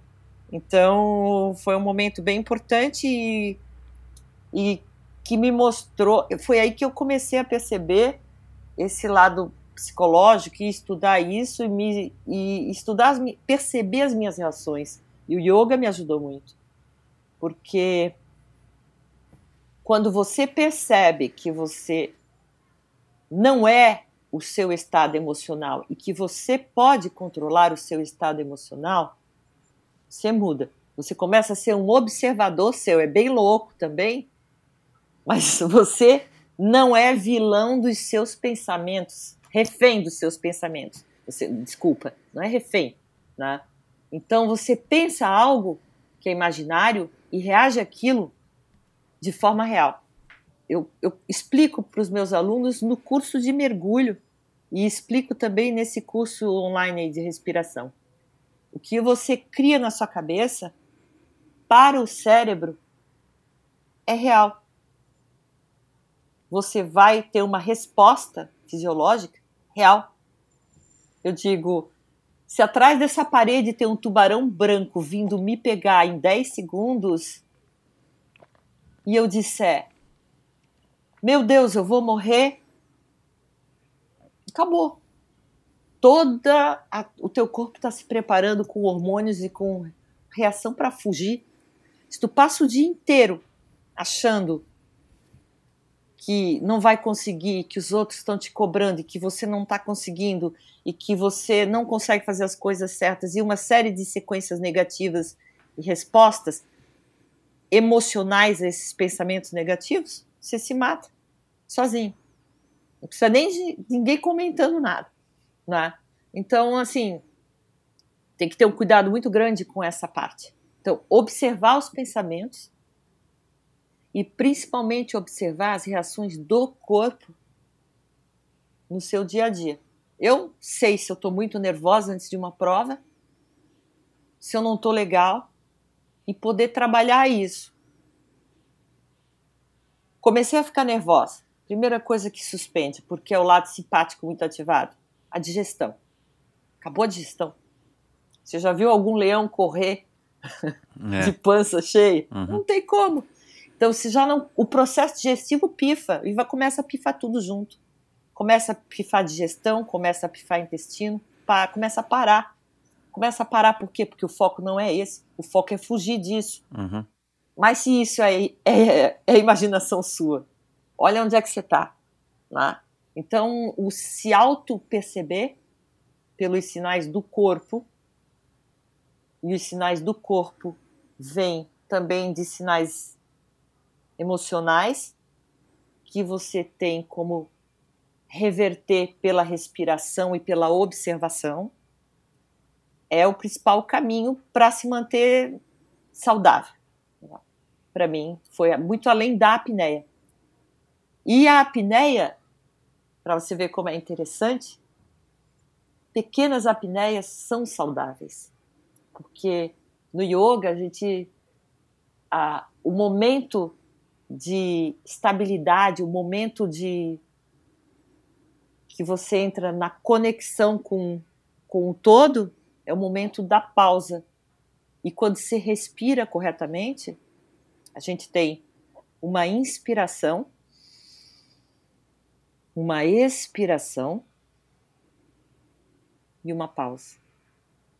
No yoga a gente diz que nessa pausa é que se encontra essa conexão com o que a gente não conhece, com o que é o, o desconhecido em si, que é o que a gente procura e que é essa paz, não essa paz que a gente fala, paz, qualquer coisa paz, é a paz realmente do desse encontro de corpo, espírito e o que quer que seja além. Né? Então essa pausa ela é uma apneia. Então, pequenas apneias, a gente tem vários exercícios em apneia que vão te ajudar a regular novamente o teu corpo que foi desajustado com esse estado emocional, com esse estresse do dia a dia. Então, assim, mesmo para o atleta, por isso que eu resolvi é, tratar desse curso, tratar esse curso principalmente. Por que respirar se ela é especialista em apneia? Assim, toda a minha história eu, eu fui praticamente é, levada a entender isso para eu poder melhorar. E melhorei. E ainda trabalho isso. Porque eu quero melhorar também no dia a dia.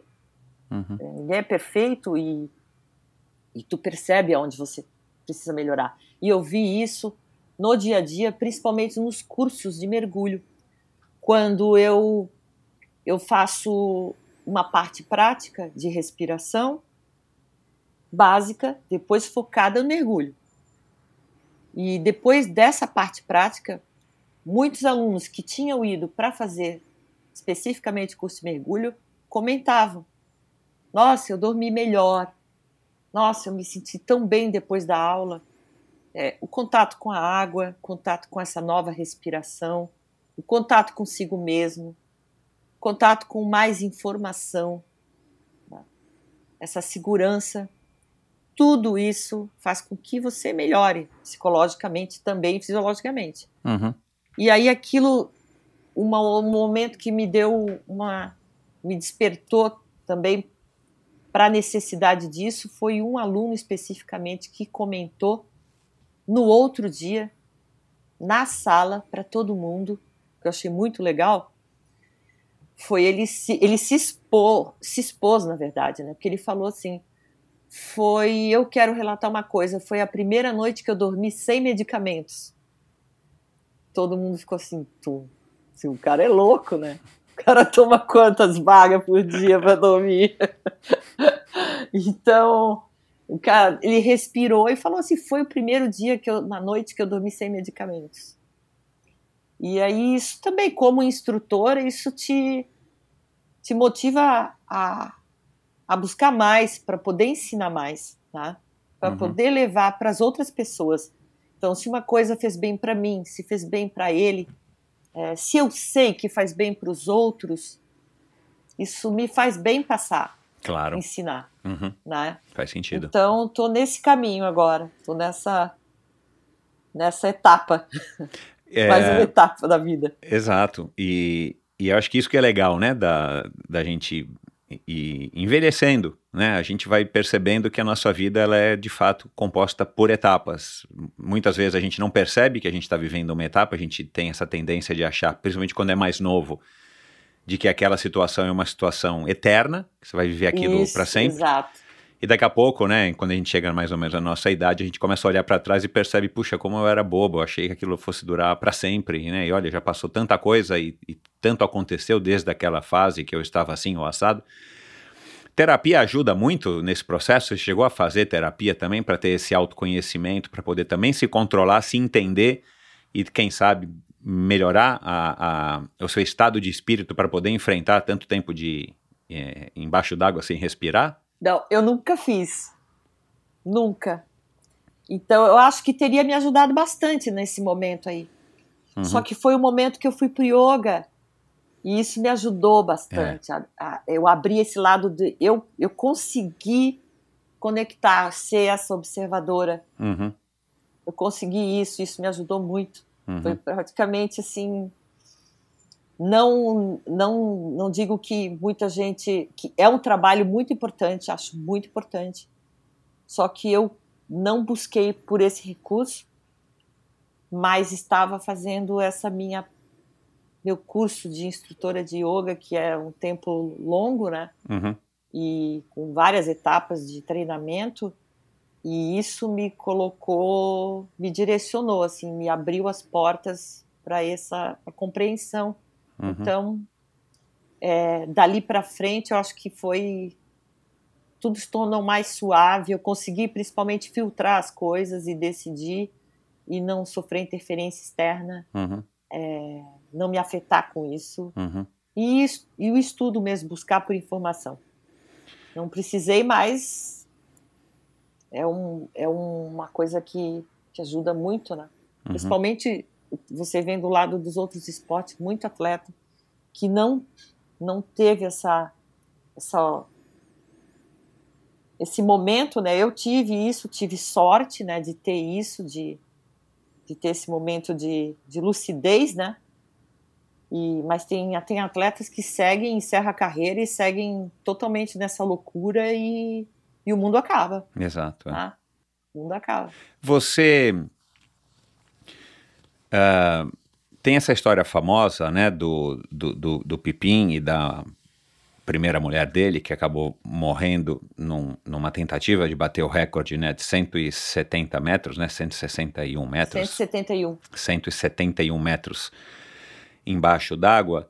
E, e eu assisti, né, o documentário da ESPN, nunca tinha assistido, eu assisti o documentário da ESPN e, e pelo documentário, né, eu não fui a fundo em pesquisar as outras histórias e tal, a gente fica com a impressão nítida de que é, houve um vacilo muito grande ali, né, na, na- que, que acabou gerando a, a morte dela, mas o que motivou tudo foi essa busca, né, por bater um recorde, né? E no final aquela Tânia Streeter, que tinha feito 160, se não me engano, fala que ela se sente esquisita porque na verdade foi depois da marca dela que o Pipim resolveu convencer a Audrey a, a tentar um recorde e foi nesse recorde que ela acabou morrendo.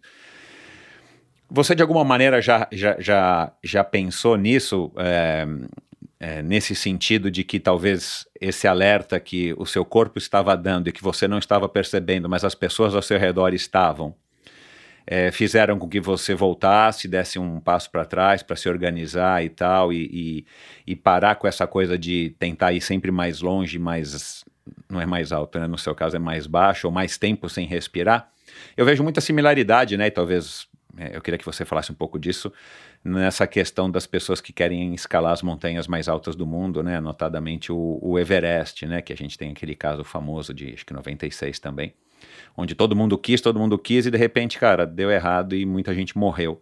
Né? Só que no caso de vocês é, é o inverso, né? o, o, o Everest para baixo. É. É. Exi- existe alguma coisa é, que você consegue identificar que no perfil de vocês, é, mergulhadores, é meio assim obsessivo com essa questão e que pode ter também ocasionado esse episódio do Pipim é, e, e outros episódios que você deve saber que a gente não tem conhecimento e que talvez estivesse te dragando também para esse mesmo caminho, não que você ia né, é, morrer tentando fazer alguma coisa, mas essa coisa de sempre mais, sempre mais, sempre mais, sempre mais, num esporte que é, pô, perigoso, né? É alto risco, é. É. Bem, vamos na Audrey primeiro. Eu treinei com ela 40 dias em Fort Lauderdale. É, antes, um ano antes do, da tentativa. Uhum. Eu estava na casa deles quando a Tani Streeter contou. Eu fui juíza do recorde anterior mundial da Audrey Master. Caramba! E eu estava na casa deles quando a Tani Streeter bateu o recorde mundial. Eu vi toda a reação. A reação.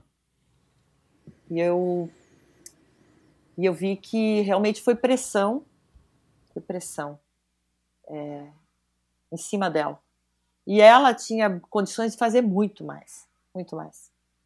Ela já tinha feito 171 no treino. Olhando do lado dela, é, o que é que, fora toda a falha da logística, Uhum. e daí, o que, que aconteceu? Ele não convidou os juízes oficiais, que eu era juiz oficial, porque se eu fosse juíza, eu, impedi, eu iria lá e impediria o evento, não Uhum. iria ser realizado. Porque não tinha todos os protocolos de segurança, não- né? Exato. Por isso que ele criou uma não associação dele paralela que não, não precisava seguir as regras da AIDA. Exatamente, exatamente. Então ele disse: não, não, os juízes da AIDA não precisam vir. E aí foi aquela tragédia. Em termos de segurança. tá? Uhum. Foi um escândalo aquilo. E do lado da Audrey, é, ela confiava demais e não checava as coisas. Então eu jamais, por exemplo, colocaria uma roupa de 3 milímetros para descer 171 metros. Roupa de 3 milímetros com a pressão vira 1 milímetro. Ela não flutua. E um dos equipamentos nossos de segurança para descer fundo é a flutuabilidade da roupa. Então eu ia botar uma roupa de legal. 10 milímetros Claro. com um cartucho de CO2 nas costas. Porque se o balão pifa, eu só puxo um botão. É como se fosse Esse o paraquedas mesmo- de emergência, né? Para quem salta de paraquedas. Esse mesmo cartucho, o próprio companheiro tinha na roupa dele. Por que ele não fez uma roupa igual para ela? Por que ela não pediu uma roupa igual a dele, que era uma segurança a mais? Isso era o mínimo. É, no documentário passa assim, tipo, ele era como se fosse um, uma, sei lá, uma, uma, uma pupila dele, né? E talvez ela obedecesse ele, a diferença de idade, ou, talvez a personalidade dele e dela deu esse É, match não, que ele não, não deu muito permitia. certo, né? É. Ele não permitia interferência. Tanto que eu fiquei perdida na corrente, embaixo d'água, 80 metros, porque ele não me deixou usar um cabo de segurança. Ele, domi ele controlava a situação, ele, do ele controlava. Entendeu? Então eu quase fiquei. Eu mesma quase Caramba, fiquei. meu. A 80 metros, porque eu não botei um cabo de segurança que a gente sempre usava. Mas Porque você se mergulhou, mergulhou com ele? Como, como é que é essa relação? Era um evento dele? O que, que, que tinha Era, você a eu ver estava com ele? treinando com ele. Ah, tá. Uhum. e descemos juntos na máquina. E quando chegou no fundo, como era um cabo de teflon tenso, rígido, quando o barco balançou na superfície, todo o equipamento sacudiu no fundo do mar. Uhum. Tinha uma corrente muito forte. Quando a gente chegava no fundo, eu tinha que tirar os joelhos da onde eu encaixava no peso, porque a, a máquina se separava, se dividia. Ela abria e subia o balão, nós agarrados no balão. Uhum. O meu cabo de segurança tinha que ficar preso na parte superior, enquanto eu tirava os joelhos dos 40 quilos de peso que me puxavam para baixo. Uhum. Quando chegamos na profundidade, eu tirei os joelhos, só que o barco balançou numa onda lá em cima. E quando ele sacudiu com a corrente, eu não consegui segurar mais no balão. Ah, meu, bem naquele momento. Putz, Só que não por tinha nunca Deus, pensado nisso, meu. por Deus e por sorte, o gatilho que abriu o balão pifou. Pifou uma e pifou duas. Eu estava indo na corrente a 80 metros de profundidade. Ninguém mais ia me achar na vida, no corpo, nada. Ele olhou para o lado e eu estava indo na corrente. Aí ele esticou o braço, me pegou. É tipo assim, mesma coisa que está no, na- no espaço, perdido no espaço, Uhum, ninguém vai uhum. mais te achar, nem corpo e nem nada, até a morte. E aí ele, ele me pegou e trouxe de volta, e aí tentou mais uma vez e aí abriu. Era um treino, não tinha mais ninguém para socorrer. Ali Não tem aqueles mais um- mergulhadores de segurança no treino? Mas se no recorde tu, a- tu já tinha.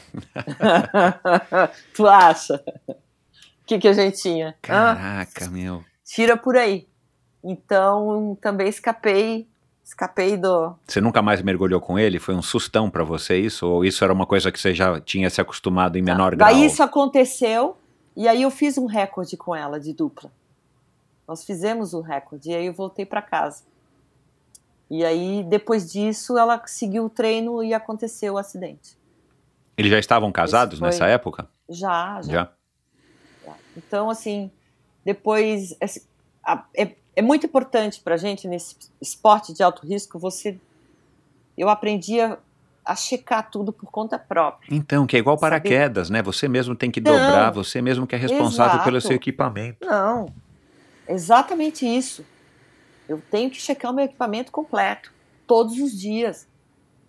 É um balão, é igual paraquedas, pra, é o inverso, para voltar. Exato. É o que acontece. E, inclusive, quem fez o meu balão, por falar nisso, foi a melhor empresa do que faz parapentes, paraquedas, recordes mundiais, Ah, a, a. Sol, Uhum. a Sol Esportes. Eu fui lá fazer com eles. Eles não imaginavam o que estavam fazendo. Eu expliquei para eles, cara, eu preciso de um balão para voltar para a superfície. E aí eu confiava 100% naquelas, no, no material, na costura, em tudo. Ah, E desde isso tomei cuidado com material de com aço inox para fazer equipamento, com cabo de segurança, todo equipamento, cadeirinha que prende ao cabo, tudo material de escalada, Uhum. todo material de extrema segurança, né? Uhum. Então eu sempre é, primei pe- por essa segurança e tem uma coisa que é, é, é o inverso da montanha no mergulho, né? Mas é, é sabido, né?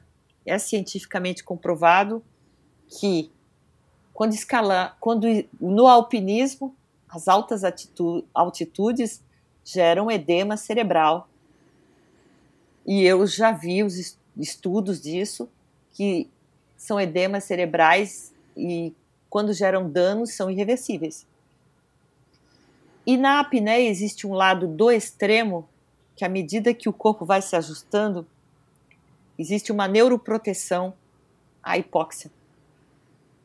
Então, até para o cara que escala, a apneia ela vai ajudar, porque ela começa a criar uma proteção cerebral Uhum, comprovada cientificamente uhum. para a hipóxia. Então, eu já fiz testes depois que apaguei, testes de reflexo. E existem estudos que já provam essa neuroproteção.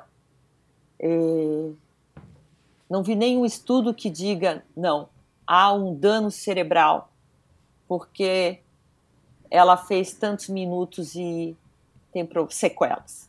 Nenhum estudo nesse sentido. O nosso maior risco é, no caso da profundidade, primeiro em estática, parado na, na água. Qual, meu- qual era o meu maior risco no recorde do Guinness Book, dos 18 minutos e 32? Eu tinha mais oxigênio no ar, porque eles permitem a oxigenação, a Uhum. ventilação com oxigênio puro. Mas o meu problema não era realmente a hipóxia, porque eu vou, eu vou no limite da hipóxia.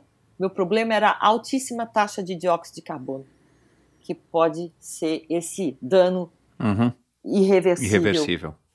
A morte é pelo excesso de CO2. Então, é, isso era sabido. Tanto que eu fiz a marca e nunca treinei limite nessa marca, porque eu sabia desse problema, desse risco no final. Quanto menos você fizer, menor a chance Menos de você ter com, isso, claro. dessa é. forma era, era só para o recorde do Guinness. E na profundidade, o risco ele era, em termos de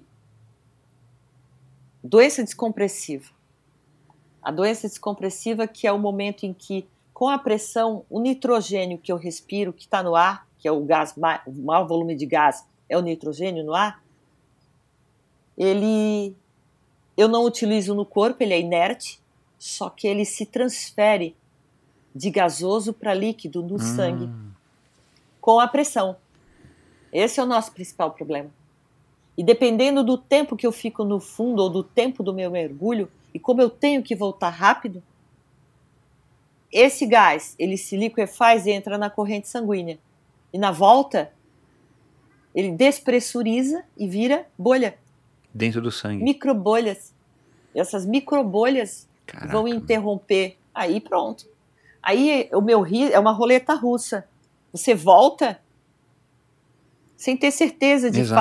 fato que se vai estar bem. Então a Pode gente passar mal tem. horas depois. Não, você pode voltar. Eu já levei um atleta tetraplégico por causa das bolhas para o hospital início. Mas a sorte dele é que foi muito pouco a doença descompressiva que aconteceu com ele. No outro dia ele estava bem, ficou numa câmera Ah, voltou. hiperbárica, voltou. Uhum. Mas dependendo de onde a bolha, a microbolha se aloja, ela Claro, pode gerar uma hipoxia exato. numa área do cérebro e Exato, acabou. Exato. É uma hipóxia aqui, no cérebro, e acabou Caramba. o comando. Perde memória, perde movimento, perde o que bloquear. Né? Então, a- o maior risco realmente é esse. Tanto que, ainda para evitar esse risco, a gente tem regras de segurança. E depois de um recorde em profundidade, você sai, comemora, e já tem uma- um cabo paralelo esperando com oxigênio puro. Eu desço, Ah, Com o regulador. respiro oxigênio puro, que também é perigoso, mas esse é medido para que faça certa. o efeito, para que eu elimine mais rápido o nitrogênio do corpo. uhum. Então eu fico respirando oxigênio puro 10 minutos a 7 metros, fico ali. Uau, tem, uma, tem um Como protocolo. uma- Você não pode sair do protocolo. barco e, e sair da- do mar e pro barco e estourar champanhe. Você estoura, por isso que o pessoal estoura champanhe na água, né? Que eu vi, não sei se foi no filme. Estoura e depois ninguém vê o resto. pra. Ah. Ninguém vê o resto. O resto é. Ô, ô, Carol, cara, s- né? Tá todo mundo percebendo aqui. Você é uma mulher super sensata, né? É... Por isso estou aqui. então, mas, cara, é, são tantas coisas, cara, e você tá me contando isso, eu não sabia, eu não, não vi você falando disso no Jô Soares, em nenhum lugar, nenhuma entrevista que eu vi sua. Não. É, assim, o, o que que faz você querer né, o que que fez você querer continuar? Hoje eu já entendi que o, a, a, a mergulha, a, o mergulho em apneia para você é lazer. O teu barato hoje é, é ficar na, equilibrado nas duas rodas. Mas Cara, é, né, você, pô, você teve contato com a Audrey, você viu essa situação, você estava ali, né, no, no mundo ali, né, é, quando isso aconteceu, bem próximo deles e tudo mais, e você já deve ter ouvido falar de vários outros acidentes de maiores ou menores consequências. Mesmo assim, o que, que te motivava a continuar fazendo isso? É, você vai dominando o, o, o conhecimento, dominando o seu corpo, é esse barato de querer, claro, né, superar os limites e tudo mais, mas de adquirir também esse esse conhecimento que não é para todos? É, com essa com essa situação do, do acidente da Audrey, é, nós estamos vendo hoje nesse esporte um momento tanto que a associação suspendeu a, a homologação de recordes para que os atletas parassem de tentar. Suspendeu. Caraca, tá praticamente é, hoje Teve ano passado teve um cara que tentou um atleta tentou no lastro variável. Então o, essa disciplina no limite está sendo foi é, o Pepin que criou essa, parou. essa essa modalidade? Foi isso? Não, ela é uma das mais antigas na verdade, porque quando o homem resolveu descer mais fundo, ele queria ir de qualquer jeito para baixo e voltar de qualquer jeito. Então, os, a primeira prova primeira prova de apneia, na verdade, o primeiro registro de apneia foi numa disciplina, se você comparar, como no limits. Só que foram os gregos que inventaram, que era escândalo Petra, que eu tenho o recorde mundial eu vi nessa prova. Uma placa então, enorme o que, que ele mármore, fazia? Eu sei lá o quê. Ele descia com uma pedra e subia com o que fosse puxando. Isso é um tipo de no limits, né? Mas no, no caso dos gregos, eles de... desciam para pescar, para pegar alguma pra coisa. Pescar, ah, tá. exatamente. Uhum. É, eu, eu pensei que você ia um falar tipo dos polinésios ou alguma coisa assim, aqueles caras que ficam também meia hora sem respirar com uma faquinha Mas eles catando vão com não sei o quê. esforço próprio. É. Mas eles vão com esforço próprio. Então, quando eles vão com esforço próprio, eles têm um tempo menor de apneia. Quando você vai com auxílio, você vai mais fundo é, mais e rápido aumenta e mais fundo, o seu claro, é. tempo é. e o risco aumenta. Claro. Esse era o problema. Tanto que os gregos têm imagens antigas dos gregos, eles não tinham mais tímpano, eles tinham Caraca, doença meu. descompressiva, eles assim viviam totalmente quebrados, cara. Eles sobreviviam. Imagina um cara sem tímpano, totalmente surdo, infecção. Nossa. Nossa. Eles viviam doença descompressiva, que eles chamavam de outro nome também. É, eles nem sabiam que aquilo estava acontecendo, né? Então, o teu é. barato, né, o que você curtia era isso, porque grana eu imagino que não é uma coisa que você ganhe não. dinheiro, né, tirando, né, o, o Pepim, pelo jeito, vendia lá para Seiko, para as marcas, fazer um evento X, né, para Mares, Maré, Eu tinha é apoio, é. Mas você não ganha apoio, grana assim, com isso, tipo assim, pô, não. eu vou fazer porque agora eu vou, vou conseguir agora pagar a escola do Augusto, aí agora por mais dois anos, só se eu mergulhar agora aqui. Não tem isso, né? Não, não é o UFC da vida, nada disso. Era realmente, aí, por isso também, isso era uma coisa que eu sempre pensava no dia do recorde. Eu falava assim, eu tenho um compromisso com os meus parceiros, eles jamais colocaram pressão em mim para fazer, e eu sempre considerei o dia do recorde um dia de é uma tentativa, mas sem criar aquele estresse de cobrança. Sempre tirei isso. Uhum. Tipo assim, eu não uhum. tinha que fazer, porque eu pensava assim: eu vou fazer essa marca para dar para todo mundo que me apoiou, como se fosse um presente, o um retorno de todo o empenho daquela equipe. Uhum. Eu via como isso, como uma equipe. Uhum. Então eu sempre voltava feliz para comemorar, porque era, era a mesma moeda. Era trabalho, comprometimento e o resultado sem dinheiro. Pelo porque estava todo mundo comprometido a isso. Uhum, né? uhum. E eu comecei também assim, no limite dessa situação do risco, eu comecei a analisar é, essas dificuldades e por que a coisa estava parando. Né? E, como eu te falei, aquele momento que você começa a pensar na idade e começa a pensar, cara, eu não gosto de fazer só isso. Eu voltei lá atrás e comecei a pensar por que, que eu estava mergulhando se o recorde não era o essencial para mim. Uhum. O essencial era o quê? Passear, mergulhar com os peixes, ver os bichos embaixo d'água. Porque durante todos esses cara, anos você mergulhava também, né? Essa mer é, mergulho esportivo, né? Eu sempre juntei as duas pra coisas. Mergulho observando, de aventura. É. Eu sempre juntei as duas coisas. O, o treinar era muito chato. Eu ia para Noronha, eu fiquei 40 dias em Noronha, eu não podia pegar sol, eu não podia mergulhar no raso, porque a maior variação de pressão é no raso. Prejudica o ouvido, não descansa o corpo, não posso pegar sol, não posso pegar vento, tenho que ficar trancada num quarto em Noronha, 40 dias, para só sair para mergulhar, uhum. entendeu? É muito difícil. Né? Então, esse lado eu, eu perdia, então eu comecei a, a fazer um balanço das coisas, né? E aí comecei a conversar com a Carol criança, que a gente tem a criança, aí eu começo a conversar com a Carol criança e falo assim, Carol, o que você gosta de fazer? Bem assim. Eu, assim, eu gosto de mergulhar. Pra quê, Carol? Pra ver os peixes. Então vamos mergulhar? Vamos. Aí, o que, que você gosta mais de fazer? Fora da água? Também tem. Mas, ah, mas eu não tenho tempo. Não, mas agora você vai ter tempo, então vamos fazer? Vamos. O que, que você gosta? Pedalar. Vamos pedalar. Gosta de correr? Vamos correr. Fazer tudo que você gosta. Aí me aposentei do banco.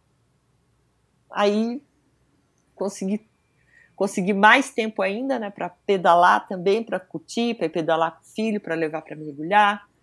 Então, para estudar, para respirar, para tudo. Né? Então, assim, essa transição. O nascimento do Augusto também mudou a sua cabeça, né? Certeza, né? Sim, sim. Foi dali que, na verdade, é, eu comecei a buscar outras coisas, porque tem um tempo, praticamente dois anos, que tu fica numa função total, né? Meu Deus, é. Então a família ajuda, mas assim, com dois meses que ele nasceu, eu já eu já comecei a pedalar. Então vinha eu comecei a dar um jeito. Eu ia pedalar com o peito enorme.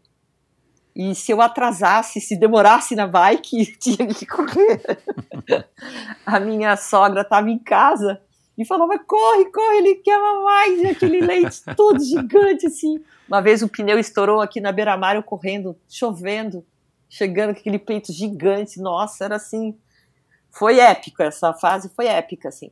Mas foi aonde eu comecei a, a pedalar porque era porque eu via que era mais acessível, era mais viável, que eu podia fazer facilmente. Eu podia pegar minha bicicleta. Claro, ainda via, mais morando aí. Eu vi o grupo, a galera pedalando.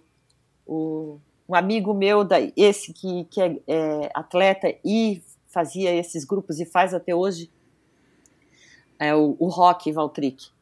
Ele incentivou meu marido e me incentivou também e ele faz essas saídas aqui, grupos enormes de pedal, super legais até hoje.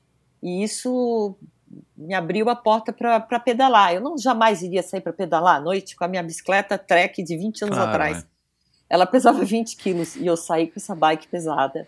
Mas condicionamento físico você já tinha, porque já tinha. você pedalava na bicicleta estacionária, spinning, você Exato. corria na esteira, que você falou, você já tinha um condicionamento físico, porque isso ajuda Sempre. também na apneia. Você precisa ter Exatamente. um corpo saudável e, e treinado para você melhorar também a, o seu não consumo de oxigênio, né? Sempre treinei na, na bicicleta, no spinning, uhum. porque uma coisa que a gente tem que prestar bastante atenção no treinamento, na proposta do treinamento, é sempre buscar é, praticar também coisas que você goste, que você tenha, é, que seja de uma logística mais fácil, que você goste. E no começo eu errei muito porque eu resolvia fazer o treinamento em, colocado pelo treinador que eu contratava e o cara dizia, por exemplo, assim: não, você vai fazer sprints de, de, de corrida anaeróbico. Uhum. Só que eu morro de medo de cair correndo. Uhum. Morro de medo Uhum. de levar um tombo. E eu, no spinning que eu gostava, eu fazia o tiro. Então, eu adaptei o treino ao que eu gostava e o spinning eu tinha, eu tinha de sábado a domingo, de segunda a domingo na academia.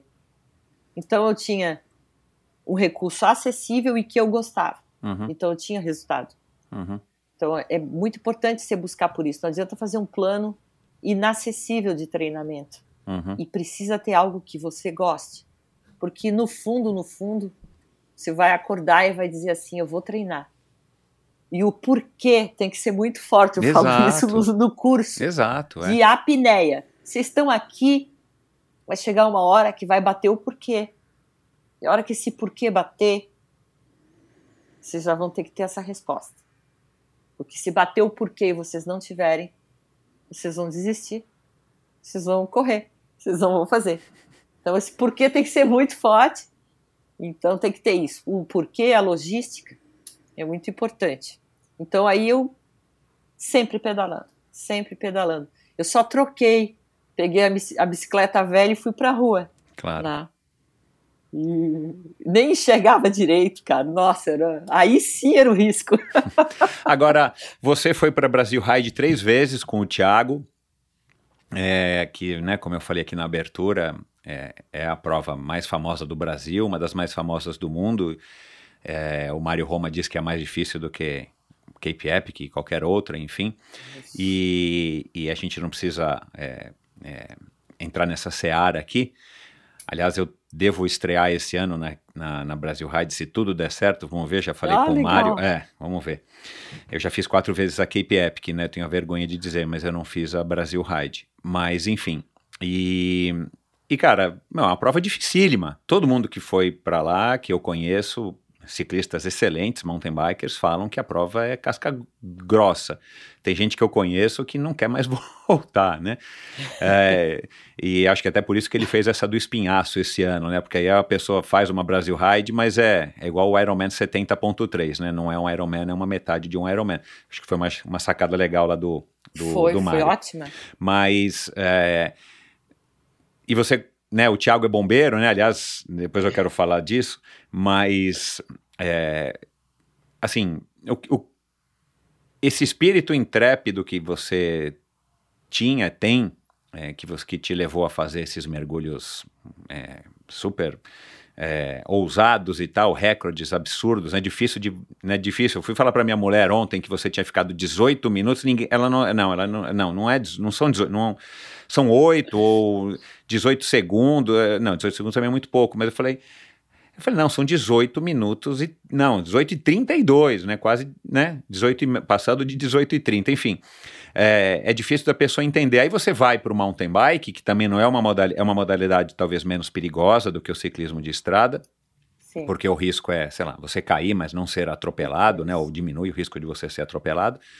Mas, cara, você já vai para uma prova casca de ferida, né? É, e você relata isso, acho que para o Celso, ou na live que você fez com o Mário, é, das dificuldades, né? E eu vi um no teu Instagram, você toda lascada, com o braço todo ra ralado.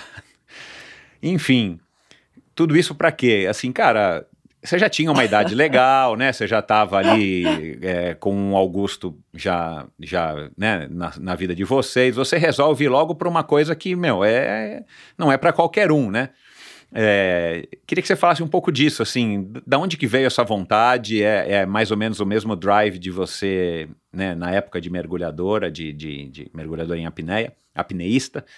É, por que não fazer algumas provas somente aí, né, onde você mora e que você já faz, que eu vi também no teu Instagram, vários pódios e tudo mais, e se contentar com essas provas que são super legais também, né? Você não precisa ir para um Ironman para ser um triatleta, né? É, o que que te motivou a isso e como é que você conseguiu convencer o Thiago? Primeira coisa foi aquela decisão na cabeça, né?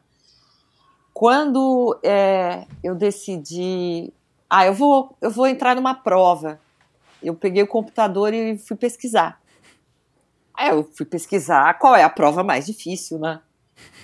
E aí eu caí lá, cara. Quando eu caí lá, eu assim, meu Deus do céu, quando eu vi aquilo cara, é, pronto, foi foi fixei a, a cabeça naquela ideia daquela prova e já estava decidida que eu queria fazer.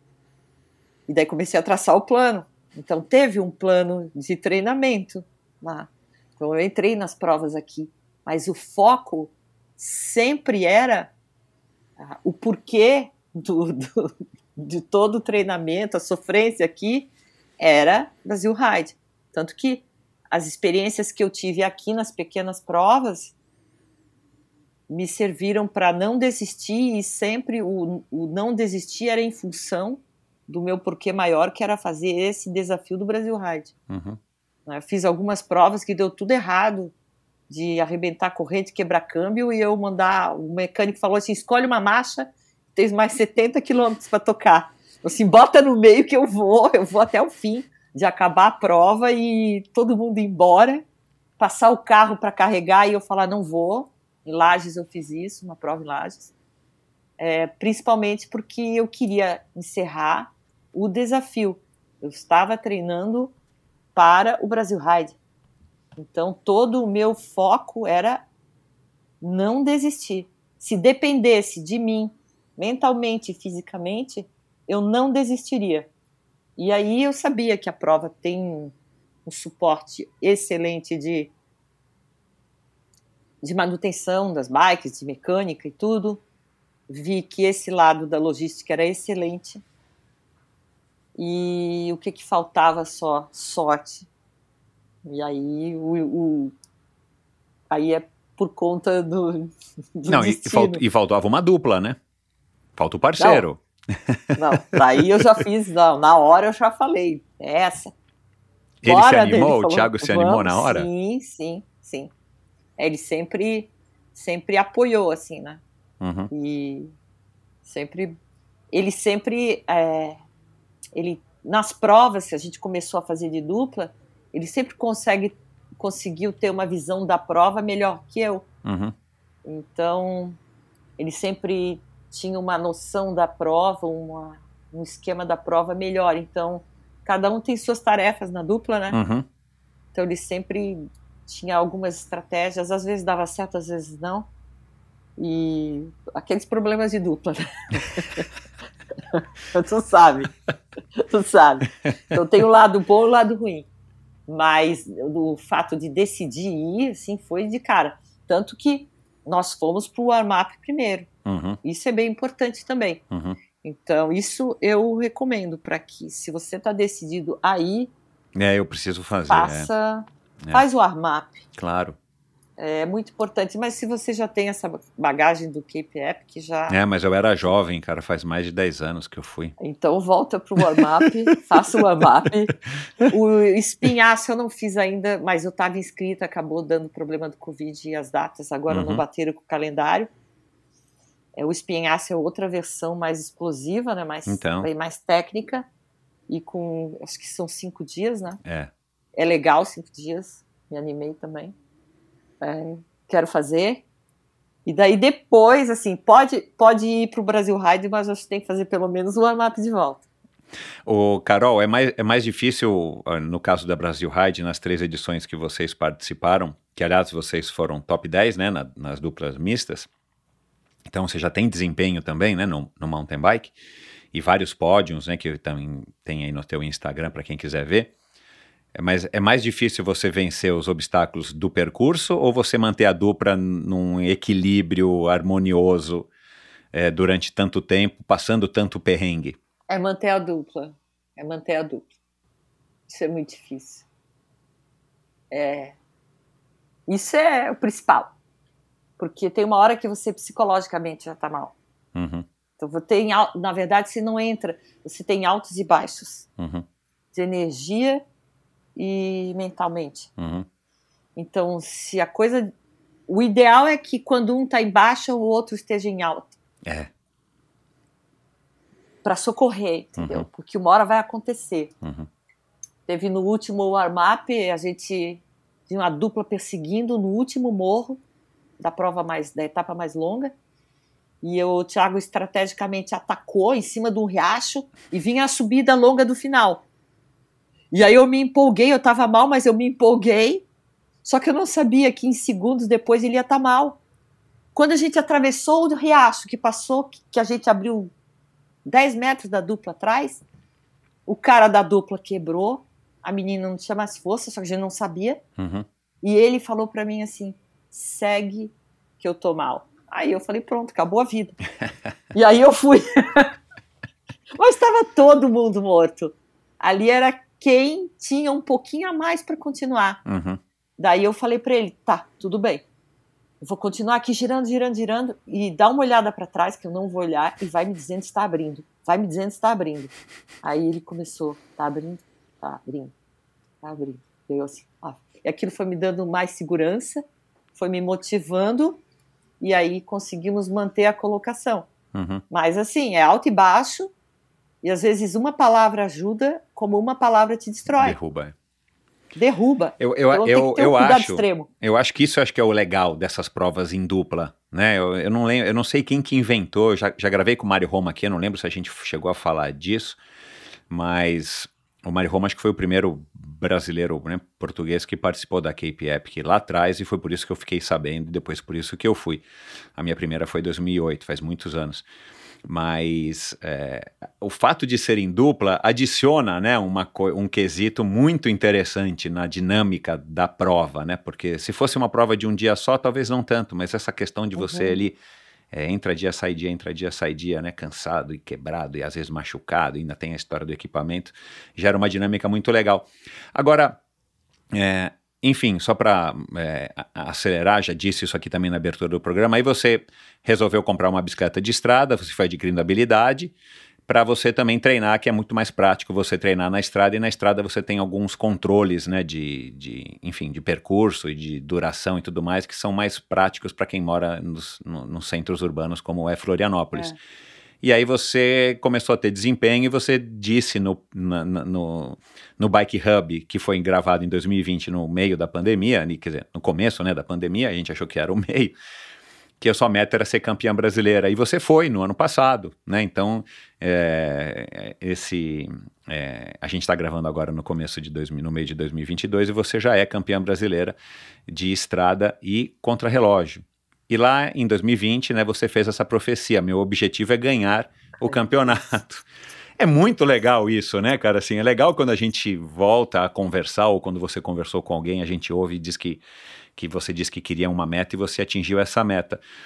É, deu para perceber aí bastante nessa nossa conversa essa tua determinação, essa tua mentalidade de, de campeã mesmo, né? Campeã nos esportes, campeã da vida. O que que você acha que te dá esse diferencial?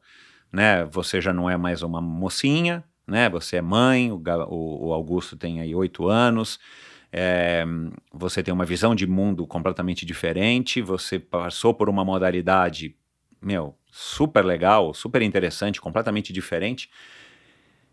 De onde que vem isso, assim? Qual é o seu grande diferencial? Já entendi que você tinha uma facilidade para a apneia, que foi descoberta meio que por acaso, né? É, mas de onde que vem essa, essa. Não é só físico, é claro que não, né? Com certeza você tem um físico privilegiado, um condicionamento privilegiado. Mas de onde que vem essa, esse, esse tempero na Carol? É o sangue ariano? Da onde que é os sucrilhos que você comia aí, que teu pai te dava com alho? O que que era? Sucrilhos com alho e café da manhã, minha filha. Vai ganhar uma... uma... Ah, se, se uma botar uma receita fofolete. dessa aí, a galera vai comer direto, fazer um kit. um kit, o povo vai comer sucrilho com alho agora. que que Não, tem a galera que fica. o pessoal do mergulho leite? fica. Eles ficam observando, ficam observando o que eu como. Não, mas de fato não é a comida. E até uma relação interessante, sabe? Porque, porque a gente presta tanta atenção pro que a gente come, para as nossas dietas, pro que a gente bebe, e a gente não presta atenção do como a gente respira.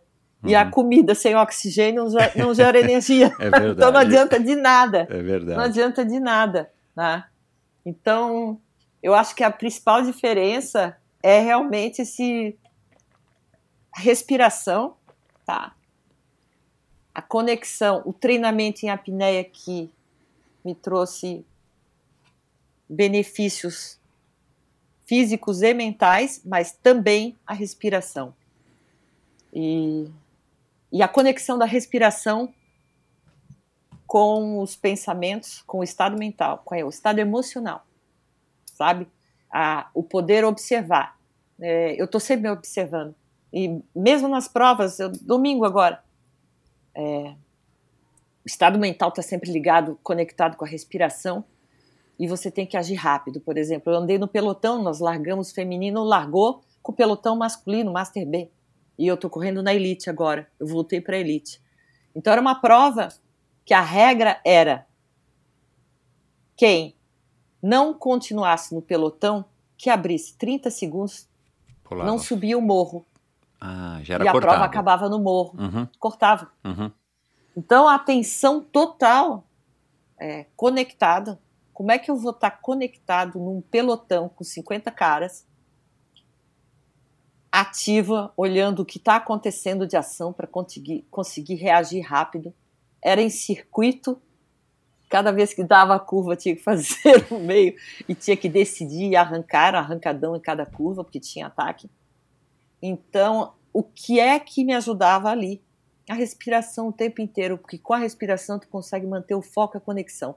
A hora que você perdeu a respiração, você perde a perna e você perde o raciocínio, o foco. Uhum. E aí é um vacilo. Adeus, pelotão. Porque se você está treinado para suportar, vai faltar esse lado. Entendi. Se você desconectar. Então a respiração ela não é só respirar, só levar o oxigênio. Ela é a conexão com o estado mental, com o estado de foco, uhum. com aquele estado. Não é só o relaxar, não é só o relaxar. São estados essenciais para a performance. E não quer dizer que eu não esteja focado e alerta, mas é calmo, mas não relaxado, mas extremamente em alerta. Então isso aí interfere muito. E é claro, na hora do sofrimento também, também vai pegar de volta. Então, quando você já sabe o processo, você já sabe trabalhar melhor com ele mentalmente. Uhum. Ah, eu já sei que eu vou sofrer para subir o morro. Eu estabeleço é, é um padrão, é uma experiência que tu tens, é um tratamento psicológico que tu uhum. faz para assumir aquele momento de, de sofrimento. Uhum. Físico tem? Tenho. Agora, como é, que, como é que eu vou reagir no Exato. morro? Eu aguentei, eu andei a 50 por hora no plano, num pelotão, estressante. Eu não sabia mais como que eu estava quando eu entrasse no morro. Então, quando fechou 50 quilômetros de, de arrancadão embaixo, quando eu virei a volta, que eu passei com um pelotão masculino, eu já estava comemorando. Então eu falei assim, cara, eu vou, eu vou subir. Eu já estava feliz. Daí eu, eu prestei bastante atenção e falei assim, agora é rezar para entrar no morro e ver como é que eu tô. Eu Uhum. não sabia. Uhum. Era desconhecido. Uhum. E aí eu entrei no morro e no começo, nos primeiros 10 segundos, eu estava super bem. Olhei os watts, mas daí depois eu percebi que não ia conseguir manter. Uhum. E aí já estabeleci outro plano. Aí nisso eu eu alcancei o terceiro lugar. Eu via a, o segundo lugar, mas aí decididamente eu tomei assim, eu vou fazer o meu melhor agora para manter a minha posição. Então assim, a gente tem que ter essa lucidez, né? E eu eu vi que eu tinha que manter o terceiro lugar. Então, e isso é, em prova é muito importante. A respiração manda muito, a experiência manda muito. Uhum. Então, isso conta muito para mim, para os meus, para minhas performances. Uhum. Isso, isso me controla muito. Eu vejo muita gente, como eu vi domingo, eu passando na subida do morro, a galera se perde na respiração. Sabe? Quando você não tem um treinamento adequado, ventilatório, você tem inclusive, é, a gente tem um reflexo do diafragma, que é o metaborreflexo.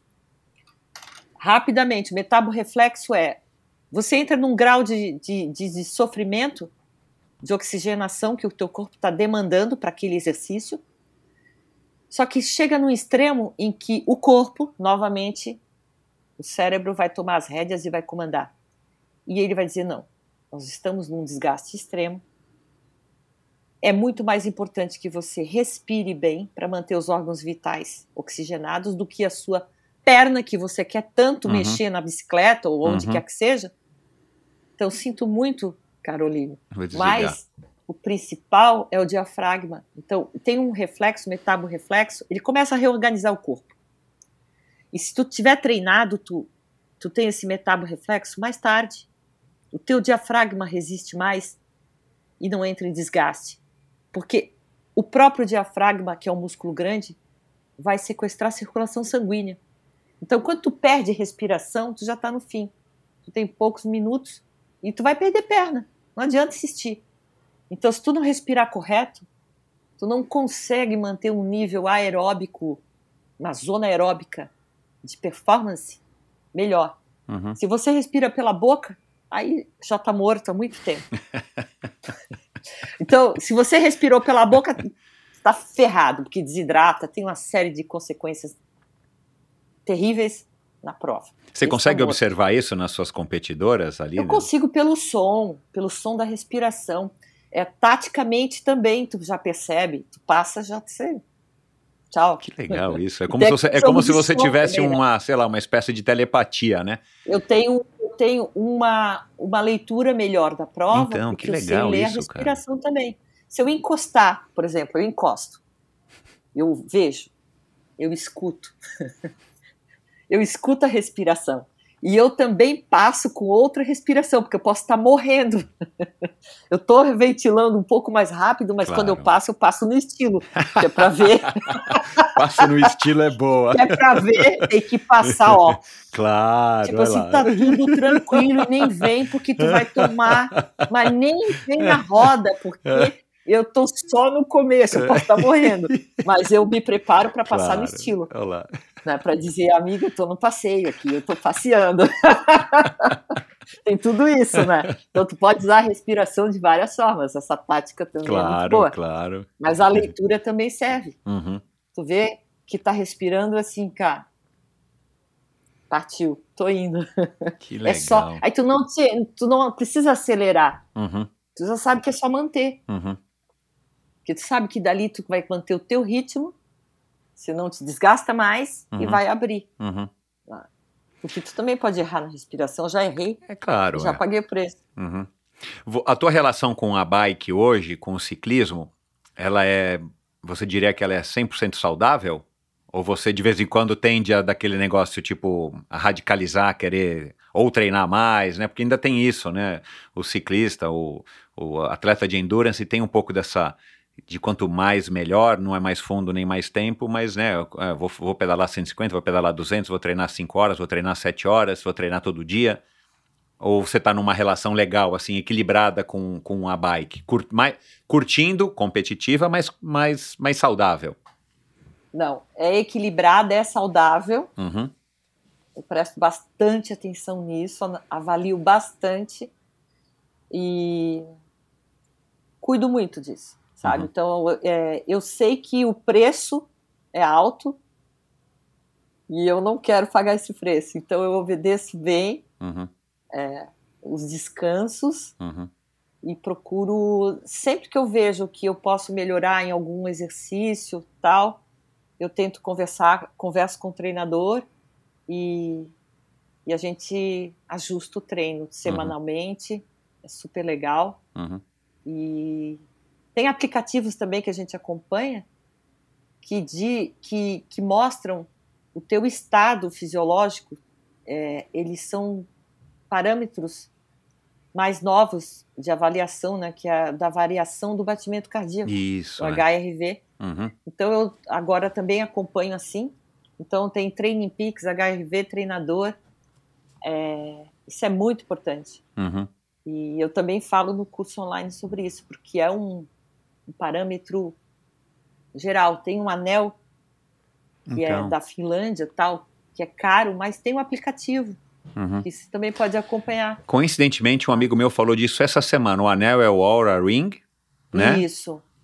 Que a Isso. doutora Fernanda já falou aqui, já faz uns três anos aqui no, no podcast, estava surgindo ainda o Aura Ring, a doutora Isso. Fernanda Lima, e, e é um amigo meu, Beto, que inclusive é do podcast Café com Tri, ele falou disso, né? Qual é o nome do aplicativo? Ele ficou de me mandar, não me mandou. Como é o nome do aplicativo? É do Aura Ring mesmo? HRV. Ah, HRV é o HRV. aplicativo? Ah, não, ele não é do Aura Ring. Uhum, Ele é outra marca. uhum. Ele é Que você põe o dedo no aqui. celular, né? no- acho que na câmera do celular. HRV for Training. Ah, é o legal. 4. Vou, vou baixar. HRV for Training, Tá. Legal. tá? Vou... E aí você tem uma semanada aí, uns dias que você que ele faz a tua leitura para depois ele começar Exato, para estabelecer os teus parâmetros. Legal. É. Ah, coincidência é você me super falar completo. disso, cara. O Beto falou disso essa semana. Legal. Super completo, Ô, Carol, muito legal. dá, dá para dizer que o, o, o- o mergulho em apneia, é, você se acostuma ou, ou você tem que enfrentar esse sofrimento? É um sofrimento aquilo que você passa vontade de respirar, né? Porque, claro, chega uma hora, eu imagino que você demore para ter vontade de respirar, mas naquele vídeo que tá no teu, no teu site, aliás, o teu site é muito legal, parabéns, bem completo, né? Obrigada. É, vou colocar um link no post aqui do, do episódio de hoje lá no meu site. Mas, né, mostra, aí você explica, não sei se foi no, aí no Jô Soares, você explicando que uma hora aí você começa a ter aqueles movimentos abdominais, aquelas Contrações. contrações, que é aquela hora que você, "Hum, eu preciso respirar, né? Ahn, isso é sofrimento? É, a tua relação com o sofrimento, a hora que você foi pra bike, ela já estava mais, já estava se relacionando melhor com o sofrimento? Porque pedalar numa Brasil Ride ou pedalar numa prova de cento e poucos quilômetros, você fez Strade Bianche, né? Super legal. É, tem, um, tem um componente bem impor- importante de sofrimento. Tua relação com o sofrimento é ok também? Assim, você de alguma maneira curte? É, é a gente já falou do porquê. O porquê é muito forte nesse momento, né? Mas assim, é, existe uma diferença nessas, nesses sofrimentos. Acho que o maior sofrimento talvez seja esse de, ser, de, de não conseguir respirar, porque ele está diretamente relacionado, quando a pessoa não conhece, à morte. Se eu não respiro, eu morro. Eu vou Aham. morrer. É um instinto, né? Tá? É, exatamente. Se a gente for pro instinto mesmo, é esse.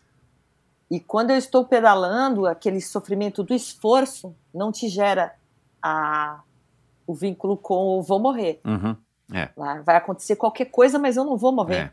A gente fala que tá morrendo, mas a gente sabe que não tá, né? Mas é de brincadeira.